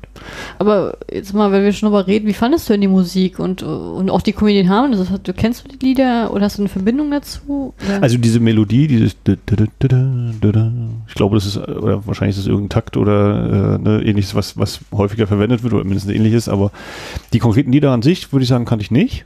Nicht, nicht würde ich sagen, die konkreten Lieder kannte ich nicht, Punkt. Ähm, aber ich fand das, die, äh, wenn ich sonntags in mein Kino gehe, das hat mir sehr gefallen. Ja, wahrscheinlich, weil es dein Motto ist, ne? Ja, könnte sein. Deine Hymne. könnte ein Zusammenhang bestehen. Ich habe dann immer leicht ein bisschen mit den Fahnen gewedelt auf der Couch und so. Kennst du, hast du damals den deutschen Film gesehen, die Comedian Harmonies mit Ben Becker und so? Nee, auch nicht. Deswegen, Mhm. da ich leider, also die, ne, ich kenne eigentlich wahrscheinlich auch eher so durch, also vielleicht durch den, aus diesem Film dann irgendwas so, Mhm. Aber ganz bewusst, die, und ja, den kleinen grünen Kaktus kenne ich Hm. Ja, das Und ist ja Max bisschen- Rabe auch. so Na gut, gut, McQueen haben es auch gemacht, Max das ist ja Rabe nichts so, Neues, ja. ne? Aber, Aber Mhm. sonst bin ich da nicht so unbedingt bewandert. Nee. Aber wie gesagt, das Stück hat mich eigentlich nicht gestört. Ich habe aber auch so den Eindruck gehabt, gestört hat es mich auch nicht. Aber Ja fand, doch, ich, also, ich, ich äh, die- die mich, Szenen- Mich, haben, mich haben die Sequenzen von dem Kino so gestört. die Szenen des Films im Film fand ich teilweise auch so, ja, und auch das, der, der Vorführer dann sagt, ja, ja, wir haben es ja verstanden, sie geht jetzt, sie geht jetzt. Und dann kommt halt nochmal irgendwie 10 Sekunden, oh, sie kommt, sie kommt, und dann, ja, jetzt ist gut her. Wie er so draußen macht, so. Ähm, das fand ich schon lustig, aber habe dann auch so gesagt, ja, auch dieser, auch wenn dieser Kommentar irgendwie lustig ist, aber ja, es hätte auch fünf Sekunden weniger getan, wahrscheinlich. Ähm, ja, ich fand's, äh, also auch wenn du sagst, ne, das war ein schöner Schluss dann, das so nochmal zu verknüpfen. Andererseits habe ich dann auch so gesagt, ja, dafür, dass es am Anfang so relativ viel war, äh, dieser Film im Film und dann komplett wegfällt, war es, ja, nicht überraschend, aber es war dann irgendwie so ein bisschen so, ja, da war irgendwie so nicht, nicht ganz so ausgewogen, so diese Anteile, fand ich. Also das, Was, was hättest Mhm. du besser gefunden, wenn du, also wenn, jetzt, wenn die die anderweitig auf den Film aufgeteilt hätten? Oder? Ah, Ich weiß nicht, ob ich mir noch mehr so eine Doppelgeschichte dann gewünscht hätte, dass eben sozusagen der, die Filmhandlung ein bisschen weniger ist und dafür die Film im Film noch ein bisschen stärker gemacht wird. Oh nee. Oder ob man eben wirklich gesagt hat, macht nur am Anfang und am Ende. Also ja, hm, das Übliche, ne? Der, der, es gibt der Film ist so, wie er ist und alles andere ist ein Film, der nicht existiert, da weiß ich auch nicht, ob es Ja. dann besser gewesen wäre oder so, aber Aber was ich zum Beispiel an Musicals auch schätze, ist ja, dass, wenn sie singen, auch die Handlung vorangetrieben wird. Und ich Mhm. fand das Gesingen, das Singen in diesem Fall bei diesen Kinosequenzen hat jetzt für mich die Handlung jetzt nicht großartig vorangetrieben. Das, Ja, es mich, war- das hat halt einfach sich nochmal gedoppelt und das war für mich und es war auch zu ausufernd und so sehr. Ich weiß nicht, ob das jetzt die, gerade die Leute, die im Film sozusagen die Stars gespielt haben, aber das auch nochmal große Theatergrößen waren oder so, dass man die nochmal so extrem fokussiert nochmal ähm, als Rampenlicht gestellt hat, aber ähm, als Hommage oder Art oder als oder oder Werbemaschinerie, das kann ich nicht einschätzen. Da fehlt mir ja sozusagen das ja einfach das Know-how, diese Leute einordnen zu können. Aber das, ich hatte man teilweise das Gefühl gehabt, das war wie, äh, wir machen Werbung für den neuen Künstler, der jetzt rauskommt, oder das ist der große Star, wir zeigen euch das jetzt nochmal für die Fans, das nicht, wer nicht für die, wer sozusagen Musikfan ist und die Schauspielfan, der geht diesen Film nochmal rein. Also so, so wirkte das auf mich teilweise, weil das so ausgebreitet war. Ob das jetzt auch tatsächlich so intendiert, intendiert ist, das kann ich nicht einschätzen. Also mit dem Ausufern, ne, hat hat er ja schon gesagt, würde ich dir zustimmen, ähm, was so dieses Doppelte angeht. Ich fand es durchaus äh, nachvollziehbar, den Einsatz dieser Film im Film-Szenen, dass es eben so eine Art Vorausdeutung war oder eben ein Kommentar auf das, was schon im, in der Filmhandlung passiert ist. Beziehungsweise, dass es eben so vor, vorausdeutet, ah ja, jetzt wird das als nächstes kommen und dann haben wir eben so diese Idealvorstellung und dann das nüchterne, realistische Bild. Äh, da ist eben kein pompöser Empfang, sondern oh, sie sind einfach auf der Führung durchs Schloss, sind sie gerade eingeschlossen worden und müssen jetzt äh, quasi notgedrungen vielleicht die Nacht miteinander verbringen. Ja, das fand ich aber auch kreativ, damit habe ich jetzt nicht gerechnet, muss ich ehrlich sagen. Ähm, aber äh, für mich hat dieser Vergleich nicht, nicht so gewirkt, wie er wahrscheinlich wirken sollte. Ja. Aber ich fand die. Musik auf jeden Fall sehr schön und auch sehr unterhaltsam und ich bin ja auch, äh, ich, ich mag die Comedian Habenes ja unglaublich gerne und auch Max Rabe sehr gerne und das, äh, weil ich finde die, die Musik einfach zeitlos. Für mich persönlich, ich glaube, damit ich jetzt nicht jeder zustimmen, aber die fand ich sehr schön, gerade wenn ich jetzt mal so vergleiche mit den letzten deutschen Filmen, die du hier in die Wiederaufführung reingeholt hast, äh, wo teilweise, war, war das, warte mal, wie war denn das mit dem, das war doch das mit dem französischen Na, wir hatten einmal das mit dem Wiener, Napoleon. also wir hatten bei der Wiener Kongress, beim Ja, der das- Kongress-Tanz, ja, da hatten wir einmal hier den, den Ja. Schank, äh, nicht Schank, ich habe Heurigen Sänger, so rum, äh, Paul Mo. Ja, den, den fand ich, äh, glaube ich, auch nervig. Aber da war ja dann äh, mit äh, Lillian Harvey, mit dem anderen, wo ich gerade nicht mehr drauf komme. Naja. aber ich, was ich zum Beispiel nicht so gerne mag, ist, wenn aus dieser Zeit Frauenstimmen singen. Weil Ja, die immer sehr gerne an. sehr hell singen. Hm, und das ich, mag, ich, mag, ich mag das lieber, wenn Männer singen. Also ich, ich habe viel, viel, Problem. Äh, Und ich sage ganz ehrlich, das ist jetzt, ihr, damit, ihr, damit ihr eine Vorstellung habt, was Kali meint. Kali meint, sie hört nur Cher. Und dann wisst ihr, könnt, könnt ihr euch auch auf diese Tonlage mal einlassen und überlegen, was, ich, Äh. was ich für Töne mag. Also ich glaube, da kommen zwei Sachen zusammen. Äh, ja, die singen relativ hoch oder eben, ne? Und dann manchmal eben auch die Qualität der, der Tonspuren, wie die eben vorliegen, dass das manchmal nochmal dazu führt, dass man das nochmal minimal schlechter versteht. auch noch mal. das hat mit Verständnis für mich nichts zu tun gehabt. Das ist eine Sache, die ich äh, generell noch nie so gerne mochte und ich kann es Mhm. nicht so hören. Also ich, ich, ich, ich Lieder, die von vor allen Dingen hell gesungenen Frauen schon gesungen, die nerven mich sehr, sehr schnell und meistens sehr, sehr häufig in meiner eigenen Erfahrung nerven die mich schon bevor das Lied zu Ende ist beim ersten Mal hören. Und wenn ich dann manchmal Dramen gucke und da kommt ja alles, kommt in einer Folge, für 20 Folgen immer das gleiche Lied, und dann ist es so ein Ding, dann merke ich das nach der ersten Folge schon, dass ich immer denke, uh, ähm, das fand ich in der Hinsicht eine schöne Abwechslung. Jetzt in diesem, in, in diesem Film halt mit der Musik, die fand ich wirklich sehr schön und gelungen. Das muss man, und ich möchte auch mal, das möchte ich auch mal wirklich äh, herausheben. Und auch das Lied, das ist auch ein sehr bekanntes Lied, also von daher. Das mit dem Kino. Ja, Ja. das Mhm. kennt man. Das ist eins meiner gesungen. Ja, so. Hm. War eine schöne Sache, ja. ich überlege gerade, ich glaube, die Tochter von dem äh, Typen, der seine, also die Tochter, die verheiratet werden soll, hieß die Victoria, kann das sein? Oder was die andere war Erna? Weil ich habe kurz gedacht, die, an, die unwichtige Rolle, die für mich für dich ja, ja, die, die. Zähne, äh, die Haare auf den Zähnen hat. Ja. ich Wieso, wieso über- kommen wir jetzt wieder auf die? Weil, weil ich glaube, dass die Victoria hieß und dass wir, ähm, ja, ich weiß gar nicht, ob das mittlerweile letztes oder sogar vorletztes Jahr schon war, Victor und Victoria hatten aus dem Folgejahr von 33. Ich glaube, den fand ich auch gut.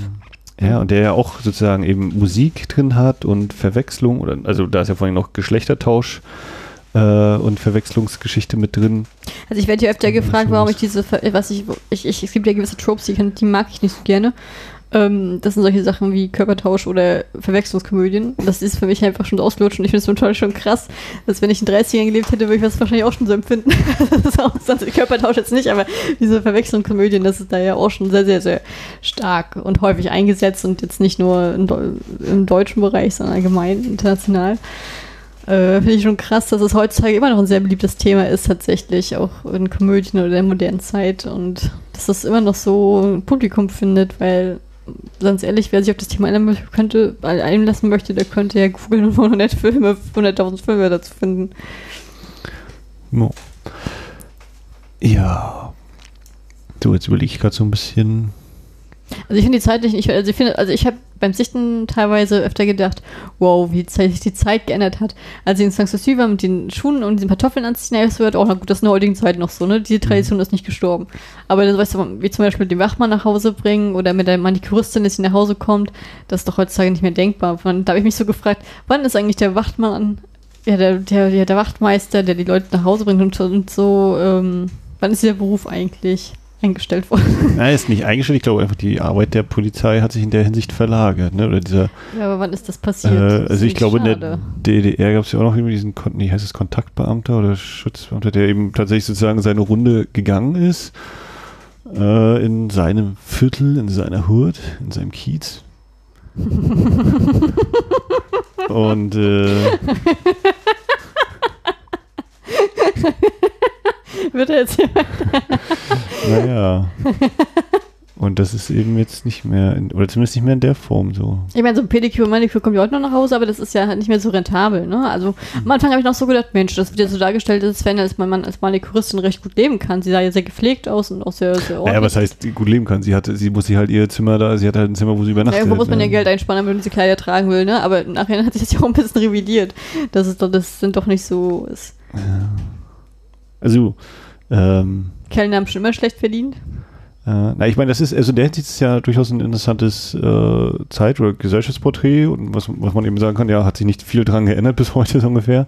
Ja, ich, Äh, ich weiß gar nicht, ne, genau, die Mietverhältnisse und Mietbedingungen, wie das so ähm, Ja, also, aber gibt's sowas? Also das ist ja nur ein Fantasieprodukt oder was mit dem morgens und abends, Ja. dass das so wechselt, würde ich auch eher denken, dass das nicht mehr so ist. Andererseits würde ich auch behaupten, vielleicht kenne ich mich auch einfach nicht aus, wenn ich mal mehr so lese, von wegen hier die Studenten finden alle keine Zimmer mehr und müssen in der Turnhalle Ja, schlafen. gut, ja, aber Äh, und wer weiß, was es so für findige, in großen Anführungszeichen, Vermieter in Großstädten gibt. Also das, Ja gut, wenn ich persönlich jetzt einig bin, aber ich finde das, ich, bin- ich habe immer zum Beispiel gedacht, arbeitet ihr sieben Tage die Woche durch, äh, habt, was, wenn Ja. einer krank ist, habt ihr immer frei hat, ihr könnt nie ausschlafen.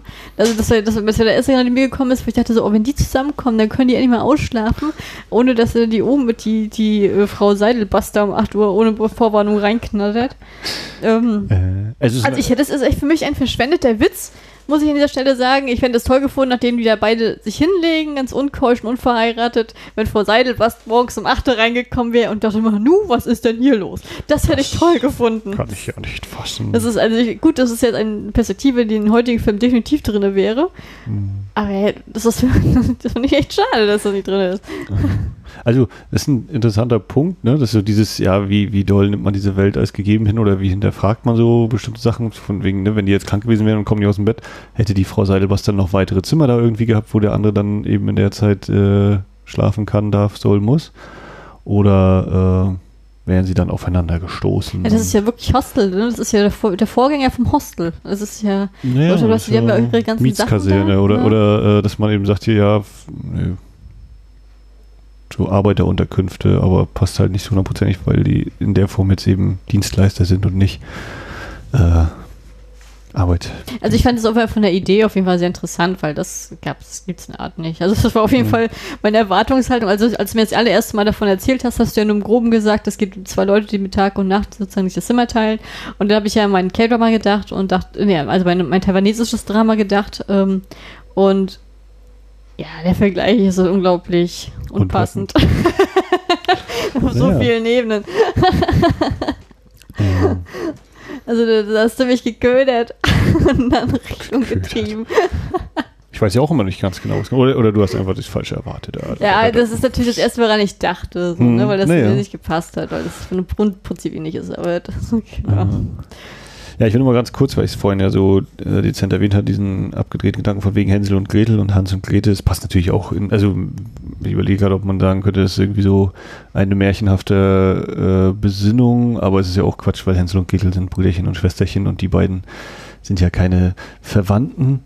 Äh, deswegen streiche ich diesen Also ich möchte an dieser Gedanken Stelle aber auch, ja, ja das ist schön. Ich, ich habe immer, ge- ich hab immer gedacht, die hieß Trude. Ich habe immer gedacht, er sagt Trudelchen. Oder heißt sie Gretelchen, okay. Äh, Klingt auch besser, ne? Äh, Trudel wäre ja echt zu- zu hart, ne? Aber ich habe echt gedacht, ähm, ja, das sind halt Trendnamen, ne? Also du hast ja in Deutschland immer diese Wellen an Namen, die dann immer kommen und die 30er Jahre, das, also das ist ja, obwohl, die Leute, die ich kenne, die in den 20ern und 30ern geworden, geboren sind, die heißen ja auch, gibt es ja ganz viele Hans. Hans gibt es ja immer. Oh. Das ist ja ein, wie, das ist überlebt, überlebt ne? Aber ähm, da gibt es auch viele Gretel aus der Zeit. Hm. Ne? Aus Zeit und ähm, Ja, Gretel, Grete, Greta, gibt ja verschiedene da, Varianten. auch da, ja, ich kenne tatsächlich nur Gretel Hm. aus den, aus, also von den Älteren, die ich kenne, aber es ist trotzdem so, das ist so diese Zeit auch ungefähr gewesen, ne, den Dreh. Ja, ja und wenn es dann eben wieder dann zwei, drei Generationen später ist und man sagt, hier, du kriegst eben den Namen von deinem Großvater, Vater, Uropa oder sonst was, ne, dass die dadurch dann wiederkehren oder Hm. erneut auftreten oder so, oder weiß ich was. Also da muss ich mal kurz sagen, mein Klassenkamerad hat seine Tochter Wilhelmine genannt. Gut, weiter geht's. Das hat Äh, mich auch ja. gehört, war überraschend. Ich. Ich glaube, ich bin da mittlerweile auch aus dem Alter raus, wo du denkst, du ja, das ist ein doofer Name oder das ist ein guter Name und denkst so, das sind halt Namen. ja, das ist, so. letztendlich muss den selbst gefühlt, da kannst du dich nicht Ähm, reinstecken. Vielleicht eher noch interessant zu wissen, ob es irgendeine Geschichte dahinter gibt oder sowas. Ähm, ja.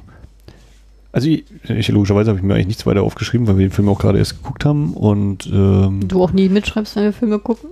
doch einmal irgendwann habe ich es mal gemacht. Äh, nichtsdestotrotz, ähm, ich überlege gerade, was noch so ein großer Punkt ist oder so, der mir noch irgendwie einfällt. Also ich fand, ja, der hatte so manche Details hatte der Film drin. Das sind auch, wenn unser Hans, äh, wenn Hans ähm, einmal im, im Hof wartet, dass sein Zimmer sozusagen frei wird und die Straßenmusikanten singen und erhoffen sich Gelder, dass er dann immer zeigt, hier, wer könnte jetzt Geld haben und wer nicht und natürlich immer genau falsch liegt, weil der äh, ja, der, der Mann, der mit seiner Aktentasche rumrennt und so aussieht, als könnte er Geld haben, läuft natürlich vorbei und spendet nichts. Und die Dame, die gerade vom Einkaufen anscheinend kommt, die lässt noch ein äh, Geldstückchen da und solche Sachen. Obwohl, ich glaube, das hat er als Trizen gemacht, ne? weil er hat ja auch sehr zufrieden gelacht, als er erkannt hat, dass er falsch lag. Ja, aber ne, so. Und das auch allgemein immer mal so ein paar kleine nette Gesten mit dran waren. Oder wenn hier die eine Arbeitskollegin von Grete, wenn Grete sagt, so, ah, mir geht's gerade nicht so gut und ich habe doch eigentlich jetzt das, das Date und dann ihre Arbeitskollegin ihr einmal so zuzwinkert, ne, macht doch Kopfschmerzen oder so. Auch das wäre so ein total cooler Moment, weil falle ich natürlich gleich wieder rein, äh, wo sie sagt, ja, tu doch so, als hättest du Kopfschmerzen und dreht in dem Moment hier den Föhn so auf laut, dass man auch als Zuschauer sogar so ein bisschen in Anführungszeichen Kopfschmerz kriegt, weil das so laut immer dröhnt. Und äh, dann können wir auch das Gespräch nicht mehr genau hören. Wir wissen eigentlich ungefähr, was gesagt wird, aber ähm, dass eben da auch wieder so mit diesem äh, Bildton, dass da inhaltlich eben auch sehr viel gearbeitet wird, finde ich. Das fand ich auch sehr schön. Entschuldigung. Ähm, ja. ja ich ich habe, da habe ich auch gedacht, Mensch, für den Kopfschmerz würdest du heutzutage nicht nach Hause. Und Zeiten ändern sich. Ähm, ja, aber ich, ich, hatte jetzt gerade noch zwei Sachen gehabt. Jetzt überlege ich gerade, Mhm. welche, wenn ich mir nichts aufschreibe nebenbei. Vielleicht noch der andere Typ? Der Nee, nee, nee, nee, bring mich jetzt mal nicht auf eine ganz andere Mhm. Fährte. Ähm, und mir, mir geht es eher sozusagen. Achso, äh, eine erste Frage: Hast du das Gefühl gehabt, der Film war 100% Studioaufnahme? Nee, Sans Souci war echt. Aber sonst, sonst hatte ich, äh, also sonst war viel Studio. Ich habe ein paar, eins, bei ein, zwei Einstellungen habe ich kurz überlegt, so auf der Straße. Ist das, ja, das sieht jetzt wie nach einer Kulisse aus, dieser Teil. Aber das da hinten, das könnte auch, hm. Aber, äh, also laut, laut Booklet, wo hier angegeben ist, äh, Drehorte, steht einfach nur die Uferateliers Neubabelsberg, Schloss Sanssouci. Okay, nee, steht doch noch Berlin dahinter. Es könnte tatsächlich ein, zwei Sachen auf der Straße gewesen sein. Wie ging es dir? Hast du gedacht, es ist was auf der Straße gewesen oder alles Studio oder, oder, oder? Äh, die, die, Straßenszene selbst, da war ich mir nicht Hm. sicher, weil teilweise sah es künstlich aus, teilweise sah es sehr echt aus. Das kann Also, ich, fand ich sehr schwer einzuschätzen. Was zum Beispiel für mich echt, wo ich so am ehesten dachte, das könnte echt sein, aber andererseits haben wir auch, aber ja, das ist ja auch gut im Studio nach vorne, ist das, wo sie da sich ähm, sozusagen am Bahnhof sind und dann ist da hier ja zum Westkreuz so, ein, Mhm. so ein Schild und da ich so, das könnte ich mir vorstellen, dass das ein echtes Schild ist, aber andererseits ist es auch schon wieder in so gutem Zustand, dass ich vielleicht auch tatsächlich nachgebaut habe. Und natürlich, wenn sie auch in die, U-Bahn-Sachen Straßenbahn, waren, glaube glaub ich, waren echt. wenn sie in die Straßenbahn steigen oder die elektrische, wie sie es da nennen, wenn sie da einsteigen, die wird eine echte gewesen. Aber bin mir auch wieder nicht sicher, ob sie jetzt nicht auch im Studio so ein Ding Oh, haben. das glaube ich auch, auch echt. Aber, also du würdest sagen, es ist auf jeden Fall ein bisschen was in der St Also wie gesagt, das würde natürlich passen. Ich habe das jetzt hier im ersten Moment natürlich Ja, überlesen. ich fand teilweise, Berlin- wenn, wenn das die Kulissen waren, hat, die, hat man, die waren schon sehr künstlich im Aus, das hat man schon erkannt. Also ich Mhm. fand, aber deswegen war ich bei manchen Stellen, weiß ich immer nicht, ob das die Perspektive war. Ich, da, ja. ich, ich, Oder vielleicht auch ein bisschen die Qualität dann. äh, ja, also Bildes, das, ja. da war ich unsicher. Also. Aber ja, in der Hinsicht, die Illusion hat funktioniert auf jeden Fall. Ja, also ich fand das jetzt nicht schlecht, ne, um Gottes Willen. Ich fand das hat alles, doch, war alles sehr sehr ordentlich schön. gemacht, ne, davon Mhm. ab. Ähm, und dann so vom sozialen Kontext einordnen, würdest du sagen, das ist auch eine politische Botschaft sozusagen, die du erkannt hast im Film? Oder ist es ja ein Unterhaltungsfilm, der für dich sozusagen neutral bleibt?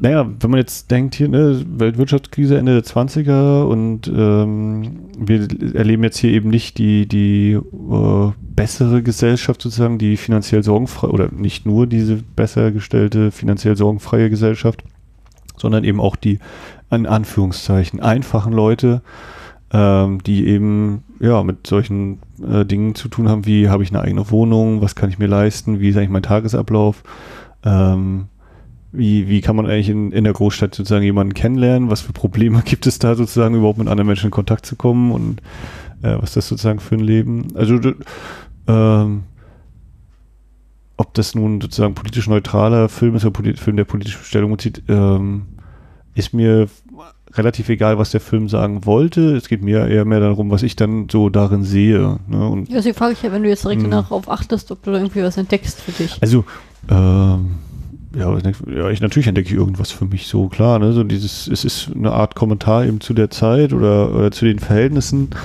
Ähm, denke jetzt gerade auch ein bisschen an Der letzte Mann nochmal, äh, den Stummfilm ein paar Jahre vorher in den 20ern, wo man eben auch so eine Milieustudie ein bisschen mit drin hat von dem äh, Portier, der eben quasi der Chef oder der, der König sozusagen war in der, in der Hotelvorhalle und dann eben knallhart äh, ja, erniedrigt wird und auch in total einfachen Verhältnissen lebt. Und da eben auch so ein bisschen den Schein äh, versucht aufrechtzuerhalten vor anderen Menschen, was ja hier auch so getan würde, dass man erstmal so guckt und da gebe ich mich als was Besseres aus oder so. Oder, ne, ja, natürlich können wir Taxi fahren, ich habe ja 5 Millionen Euro auf der hohen Kante und sowas. Ähm, dass diese Sorgen und Nöte durchaus nicht die Hauptrolle spielen, aber zum äh, Teil der Erzählung sind, ja. Hm. Wie, wie geht's dir so damit? Ja, würde ich dir zustimmen. Das sehe ich genauso tatsächlich. Aber ich muss auch sagen, ich habe jetzt beim, also ich, das Problem hast du wahrscheinlich ja weniger als ich, aber ich kann mich jetzt nicht entsinnen, dass ich aus genau dieser Zeit äh, schon viele Filme gesehen habe, oder beziehungsweise die älteren Filme die ich gesehen habe, die ihr könnt, also da wüsste ich jetzt nicht, wann die genau sind. Also ich meine jetzt, Mhm. damit meine ich jetzt nicht das Jahreszahl, ich meine jetzt was wie 30er, 40er, 50er, also kriege ich mir Mhm. nicht ganz auf die Kette. Naja, ne, wir hatten ja Victor und Victoria mal und jetzt eben, wie gesagt, kurzem, ich meine, der Kongress Tanz, der entzieht sich dieser Geschichte, oder Also ich finde ich finde es in Amerika, aber gut, weil ich jetzt wahrscheinlich da eher aus mit aufgewachsen bin, ähm, finde ich amerikanische, auch bei Altklassiker, tatsächlich von der Zeit leichter einzuordnen mit den Phasen, die es so gab. Wenn ich das sehe, also im deutschen Kino, da fehlt mir sozusagen noch diese Verbindung, also das ist ja alles Training. Ne? Also wenn du jetzt viel, naja, wenn du viel guckst aus der Art, dann kannst du Ja, auch ein und dann kennst du die klar. Leute. Das sehe ich ja in, das habe ich ja auch vor ja Jahren auch nicht so gedacht. Wenn so ich jetzt koreanische Filme gucke oder so, dann kenne ich auch die meisten mit Namen und, und Ja. weiß auch, wo die herkommen und was die so für Projekte hatten und so. Das hätte ich vor Jahren nicht gedacht, dass ich das mal weiß. Das ist ja hier auch so ein Teil dieses Podcasts, dass man eben äh, A, diese Entdeckungsreisen unternimmt und dann irgendwann feststellt, so, ah, diesem Kollegen bin ich schon bei dieser anderen Reise begegnet oder hier waren wir doch schon mal und äh, dann eben so ganz leicht nach und nach so eine Art Netzwerk sich vielleicht herausbildet. Genau, wenn ich jetzt zum Beispiel mehr solche, diese Filme gucken würde, dann hätte ich auch eine andere Vorstellung auch von den Interaktionen der Schauspieler und wie diese Au- Aufgaben Mhm. sind, aber das habe ich zu selten, weil ich, wenn ich persönlich jetzt Privatfilme gucke, dann gucke ich ja sehr international. Und mit sehr international meine ich jetzt nicht USA oder Großbritannien. so. Ja, ja. das waren deine beiden Fragen, die du noch hattest. Ja, war noch mehr als Und vor. Naja, nee, nee, genau. Ich äh, wollte nur nicht dich jetzt irgendwie wieder abwürgen oder sonst wie, sondern. Nö, ich, äh, also ich, nee, aber ich finde, äh, weil kennst ja meine Haltung, ich finde es mal wichtig, versuchen, einen sozialen Kontext aufzumachen und ich finde es immer ein bisschen schade, dass ich da bei Deutsch ähm, nur oberflächlich was über beitragen kann. Ne?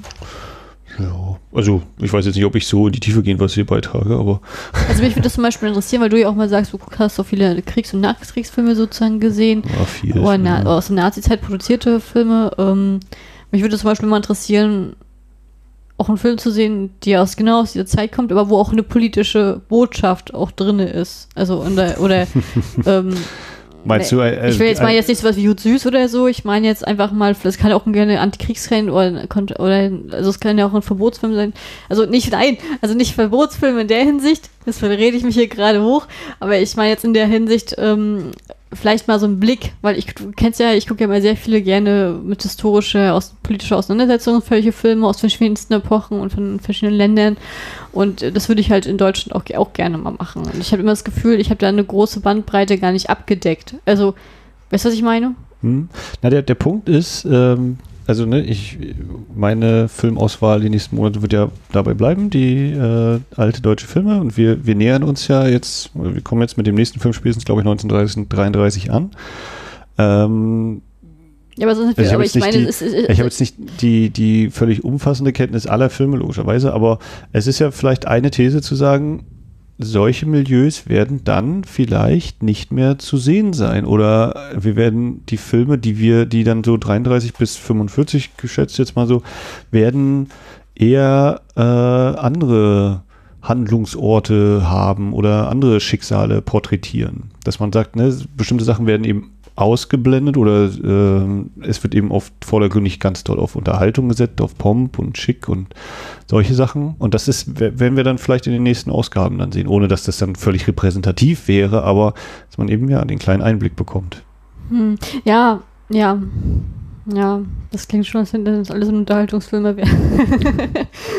Es Okay. könnte eine Tendenz erreicht werden. Ja, ich mag mal so, ich, ich persönlich gehe meine Familie, ich gehe, habe ja jetzt viele Fehler, wie jeder wahrscheinlich viele Menschen, dass ich mal von mir ausgehe und ich gucke halt immer, wenn ich halt zum Beispiel Filme so, dann gucke ich ja mal sehr gerne nach einer politischen Botschaft, einem gesellschaftlichen Kontext, der dargestellt wird, so den Guangzhou-Film, den so nicht gesehen habe, oder zum Beispiel, als wir White Batch besprochen haben, das fand ich zum Beispiel sehr, sehr Hm. coole Besprechung und ähm, Da muss ich sagen, ich finde, Also ja, ich für, mich, für mich ist das ein Unterschied, also ich will damit nur kurz sagen, für mich ist das ein Unterschied, ob ich jetzt einen Film sehe, über zum Beispiel über, nehme ich jetzt als Beispiel White Badge, ne?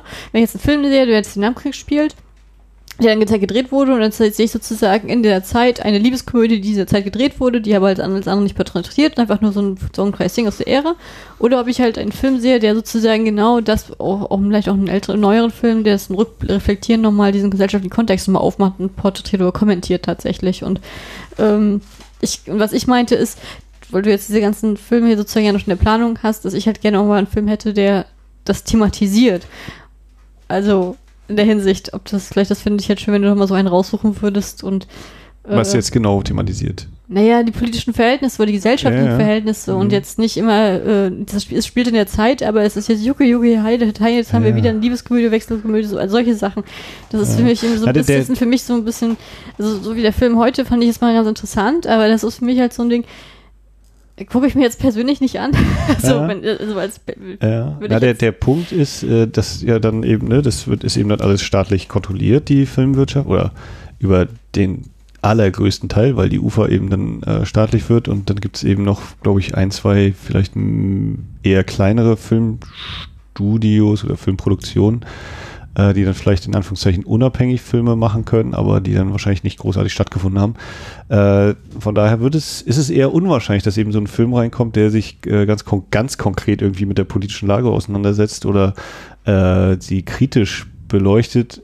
Vielleicht irgendeine Filme, die eher sagen, so die politische Lage in eine andere Zeit zu verlegen und als was Positives vielleicht hinzustellen, um eben eine bestimmte Gedankenhaltung zu unterstützen oder eben äh, Menschen darauf einzustellen, hey, es kommt bald Krieg und äh, da müssen wir solche Werte verkaufen wie unser Land, unser Boden, unser Blut und das ist Ja, toll. na gut, aber wenn er zum Beispiel jetzt einen Film Weltstimme, raussucht, also- der ist aus den 50er, 60ern, der kann ja schon mal einen Rückblick, äh, einen Blick rück zurückwerfen. ja, 50er, 60er ist schon wieder was ganz anderes. Ja, das meine ich ja. Aber ich also, bin ja jetzt, also ich bin jetzt so in diesem Zeitraum so Richtung, ja, ne, wir sind jetzt 32 und die nächsten Filme so bis Richtung 1940 sich irgendwie bewegen wahrscheinlich. hm.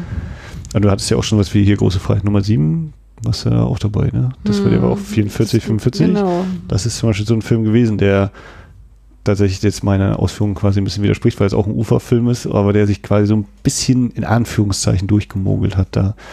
Ähm, und das ja dann doch auch kommentiert hat.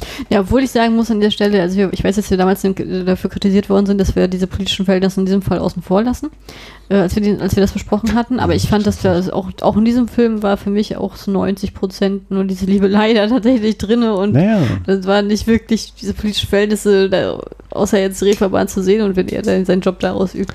Das war für mich auch, ja, also das ist nicht das, was ich, wohin, was ich wohin persönlich suchen würde, was ich, naja. was ich jetzt so gerne mal erörtern würde oder so. Ja, also ich, ich Also ich fand zum Beispiel, also das ist jetzt ein doofes Beispiel, weil mir fällt jetzt nichts anderes ein aus, aus dem Stehgreif.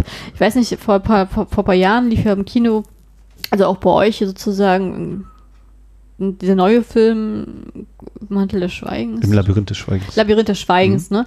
Den fand ich so, mal- also sowas vielleicht so, von dem, von dem Stil her meine ich jetzt nur Mhm. mal so, dass du so ja. eine Orientierung Also ich hast. glaube, ich glaube, sowas wird eher nicht dabei sein. Aber ich, ich kenne die ja auch nicht alle Filme. Ich, Hm. ich habe ja auch so mehr so dieses, okay, die sind aus der Zeit, deswegen nehme ich die jetzt mal.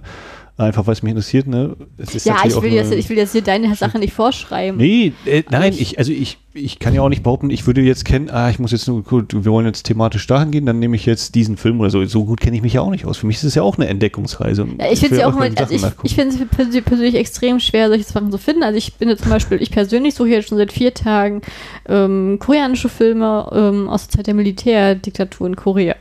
Ähm, finde ich auch super schwer, da was zu finden. Also was jetzt meinen Ansprüchen Ja, okay. sozusagen Gut, ents ja. entspricht. Naja. Ja, ähm, äh, das ist ja vielleicht auch ein guter Zeitpunkt, um überzuleiten, wie es hier weitergeht. Sehe ich auch Nee, so. genau, ganz kurz, ich wollte noch zu White Badge, wollte ich sagen. Nicht mal eine Sekunde. zu White Badge wollte ich noch äh, sagen, dass äh, ich auch froh bin, dass wir den Film geschaut und besprochen haben und dass ich aber nachdem, ich hatte mir dann die Blu-ray bestellt vom koreanischen Filmarchiv äh, und habe dann eben gesehen, wie toll dieser Film aussehen kann und äh, habe da noch so viel mehr logischerweise beim Wiedersehen äh, guckt man ja auf ganz andere Sachen, beziehungsweise entdeckt, angesichts der Bildqualität habe ich auch einfach ganz andere Sachen endlich überhaupt erst mal gesehen und habe auch manche Sachen, wo ich jetzt denken würde, ich glaube gerade, dass das mit der Impotenz oder so, wo wir darüber gesprochen haben, dass das dass ich da Sachen falsch verstanden habe, auch definitiv und die beim zweiten Sehen dann erstmal einordnen oder zuordnen das, konnte. ich habe sie richtig verstanden, weil ich weiß, dass wir da nicht, uns nicht einig waren in Ich diesem bin Moment. mir, das kann ich dir nicht mehr sa- sagen. Es ist sehr gut möglich. Ich weiß nicht mehr genau, was du da gesagt hattest. Und äh, ich weiß aber nur, dass ich dann das Gefühl hatte, ich glaube, das, was ich da im Cast gesagt habe, das passt nicht so richtig jetzt, wo ich das hier nochmal sehe und, und nachvollziehe, wie wer sich wo verhält und warum er was macht oder nicht macht. Aber was mich interessieren Ähm, würde, jetzt wo du den restauriert gesehen hast, wenn zum Beispiel äh, die Nachtszene ist, ihn angeblich angreifen, das konnten wir uns damals gar nicht sehen. Sieht man da was? Also äh, es ist nicht einfach nur ein, ein sch- schwarz-grauer Klumpen.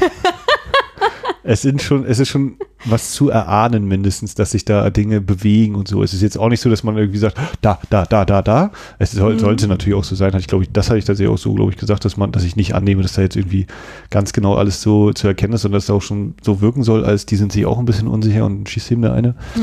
Also das ist schon ähnlich, aber man, es ist einfach ein, riesiger Unterschied. Also ne, die, die YouTube, die Version, die eben auf dem offiziellen YouTube-Kanal vom koreanischen Filmarchiv ist, die ist halt in, ich weiß gar nicht, 480p, glaube ich, höchstens aufgelöst und nicht restauriert.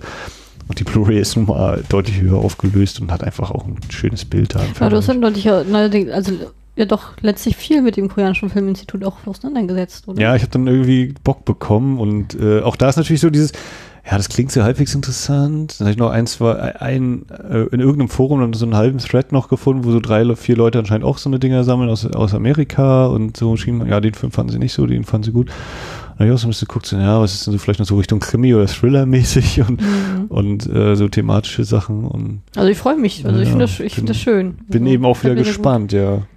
Die nächsten, die ja jetzt, also ich habe noch den Jaco, hatte ich noch geguckt, äh, habe jetzt noch zwei Stellen. Na, das können wir, das können wir vielleicht in der Serienoase noch mal ein bisschen näher erläutern, in unserem anderen. Podcast, Ja, das, dann ist, das ist ein schönes Thema für den Sultember. um also ostasiatische Serien und Filme geht.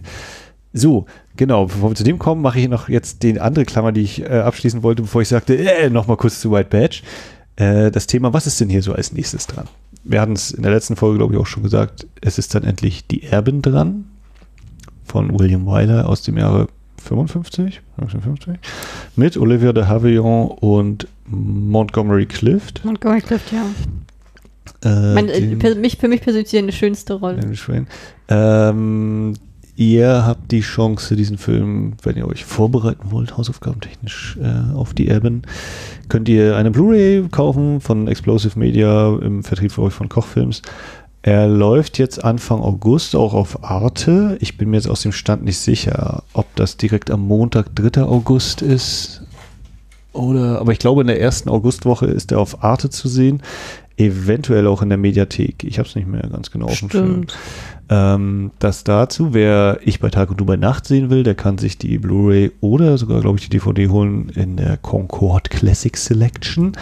Ähm, hat, ja, das, man, man sieht im Film sein Alter an. Äh, es gibt mehr als genug Verschleiß und Gebrauchsspuren. Ich glaube auch die Titeleinblendungen sind nicht die Originalen. Es gibt auch eine kleine Hinweiseinblendung ganz zu Beginn, von wegen, dass in den 70ern äh, der Goss-Filmfonds, also die, das russische Filmarchiv, ich weiß nicht, ob es Filmarchiv ist, aber behaupte ich jetzt einfach, äh, dass da eben eine Kopie aufgetaucht ist und ein, zwei Sachen noch da von dort ergänzt worden sind. Der Ton ist, wie gesagt, äh, auch nicht definitiv weit ab von allerbester Zustand. Aber ich finde es ja immer schön, wenn diese Filme überhaupt äh, zugänglich gemacht werden, gemacht werden können und dann auch noch eben in, auf Blu-ray. Das ist, finde ich, eine gute Sache. Ja, Poker passt in jede Sammlung rein, ne? Und ich muss auch sagen, von den letzten Filmen, die wir äh, gesichtet haben, war das für mich auch das schönste, ja, die schönsten Hauptdarsteller. So, so. Also ich meine jetzt mit nicht Das ist der optisch schön. gleiche Stelle. Nee, ich meine jetzt nicht die schön, also die Haupt, also ich so am sympathischen, also hab ich, die hab ich, den habe ich gern zugeguckt. Das hatte ich bei den letzten Filmen Ja. mehr gehabt. Und dann kommt jemand schon mal die Ankündigung nach der Erbin, bin ich dann wieder dran und dann geht es natürlich weiter. Dann kommen wir nach 1933 und das ist ein Film, der heißt Gold. Und da ist die Hauptfigur Hans Albers, den du zum Beispiel eben aus Große Freiheit äh, Nummer 7 da schon. Schon, wenn man wieder aussieht, das ist, ist, ist, ist, hat der auch bei Blauer Engel mitgemacht? Ja, ja, genau, der ist das, der noch Okay. da Der ist mir ein bisschen mehr. Nebenrolle hat. Aber genau, Hans Albers, die Mhm. mag ich rein. Das äh, sind also die nächsten beiden Ausgaben, die geplant sind. Hoffentlich äh, wieder dann im gewohnten Rhythmus mindestens. Wir hatten gerade noch überlegt, Kali hat vorgeschlagen, ob wir nicht äh, die Erben dann Mitte des Monats August sozusagen äh, raushauen, dass wir ein bisschen wieder aufholen, unsere ungewollte Pause. Mal gucken, ihr werdet es dann in eurem Podcatcher hören oder bei Apple Podcasts. Ich glaube, wir sind auch wahrscheinlich bei anderen Dingern, sind wir wahrscheinlich auch irgendwie gelistet. Das ist ja alles so relativ frei zugänglich. Wenn ihr für diesen Podcast bezahlt habt, dann habt ihr, muss ich sagen, das ist eigentlich nicht richtig. Äh, dieser Podcast ist kostenlos. Ja, wie kommst du jetzt da drauf? Und äh, ja, Also weiß nicht, Jahr? keine Ahnung, ob es irgendwelche äh, äh, App-Anbieter gibt oder so, für die man bezahlen muss. Und dann kommen wir da und dann denke ich, ja, nee, also dafür musst du nicht bezahlen. Dafür gibt es andere, da gibt es Möglichkeiten, das kostenlos zu hören. Und äh, ich habe auch kein Interesse daran, hiermit äh, hierfür Geld zu verlangen. Also wollte ich einfach mal so gesagt haben. Kam total überraschend jetzt. Hast du noch irgendwelche Podcast-Tipps für uns? Ich habe noch so einiges hier auf der Liste stehen, nicht nur Podcast-Tipps. Ehrlich? Gott, das Zum einen alles. möchte ich sagen, wer weitere, äh, ich weiß nicht, ob anspruchsvoller das richtige Wort ist, aber vielleicht ein bisschen akademischere äh, Herangehensweise an diesen Film hören möchte, ich bei Tag und über Nacht, der kann bei unseren Kollegen Knut und Jochen vom Ein Filmarchiv-Podcast reinhören. Die hatten den schon besprochen. Ähm, Worauf haben Sie sich fokussiert? Mach, stell mich doch nicht so bloß hier. ja, hört selbst. Äh, hört das, euch den Podcast das ist nun mittlerweile, also die, die sind ja so wie wir damals wöchentlich, äh, im, im wöchentlichen Veröffentlichungsrhythmus und die Folge ist jetzt mittlerweile, glaube ich, auch schon wieder bei denen drei oder vier Monate her und dementsprechend habe ich das auch schon vor einer ganzen Zeit gehört Okay. und kann es dir nicht mehr genau sagen. Sie Ja, haben die natürlich wöchentliche, das ist ja auch sportlich. Die haben äh, auf jeden Fall auch äh, das analysiert eben, was, was denn so das Thema ist, dass man eben einen Film im Film zeigt, wie diese Wechselwirkung ist, was so der Zeitpunkt dieses Films ist, wann der rauskam eben und was zu diesem Zeitpunkt vielleicht noch in Filmen vorkam und dann später nicht mehr, Mhm. möglicherweise und solche Sachen. Ähm, aber genau, ja, ich kann es jetzt auch nicht mehr. Also ich könnte es jetzt nicht eins zu eins wiederholen. Ähm, genau, das also eine weitere Besprechung des Films. Dann hatte ich gerade schon Apple Podcasts erwähnt. Äh, da könnt ihr uns zum Beispiel auch bewerten. Ihr könnt uns allgemein auch bewerten. Ihr könnt uns anschreiben auf verschiedenen Wegen. Auf jeden Fall bei Apple Podcasts haben wir eine neue Bewertung bekommen von Synchronomingo, der uns äh, ein paar sehr freundliche Worte hinterlassen hat. Ich habe mir das jetzt gerade nicht absichtlich nicht aufgemacht. Ich könnte es noch vorlesen, aber wollte ihn einfach nochmal erwähnt haben. Vielen Dank, Synchronomingo, fürs Hören und äh, wir hoffen natürlich, dass wir auch weiterhin äh, Freude bereiten können mit unserer Besprechung. Ja, vielen Dank, ja. Ähm, ja, dann hatte ich ja, glaube ich, ganz am Anfang mal noch angekündigt, äh, die Gastspiele noch so zu nennen, wo du, ich und wir beide so zu hören waren in letzter Zeit. Ähm, Ich habe mich ja in letzter Zeit sehr zurückgehalten. und sie rar gemacht, die gute Dame.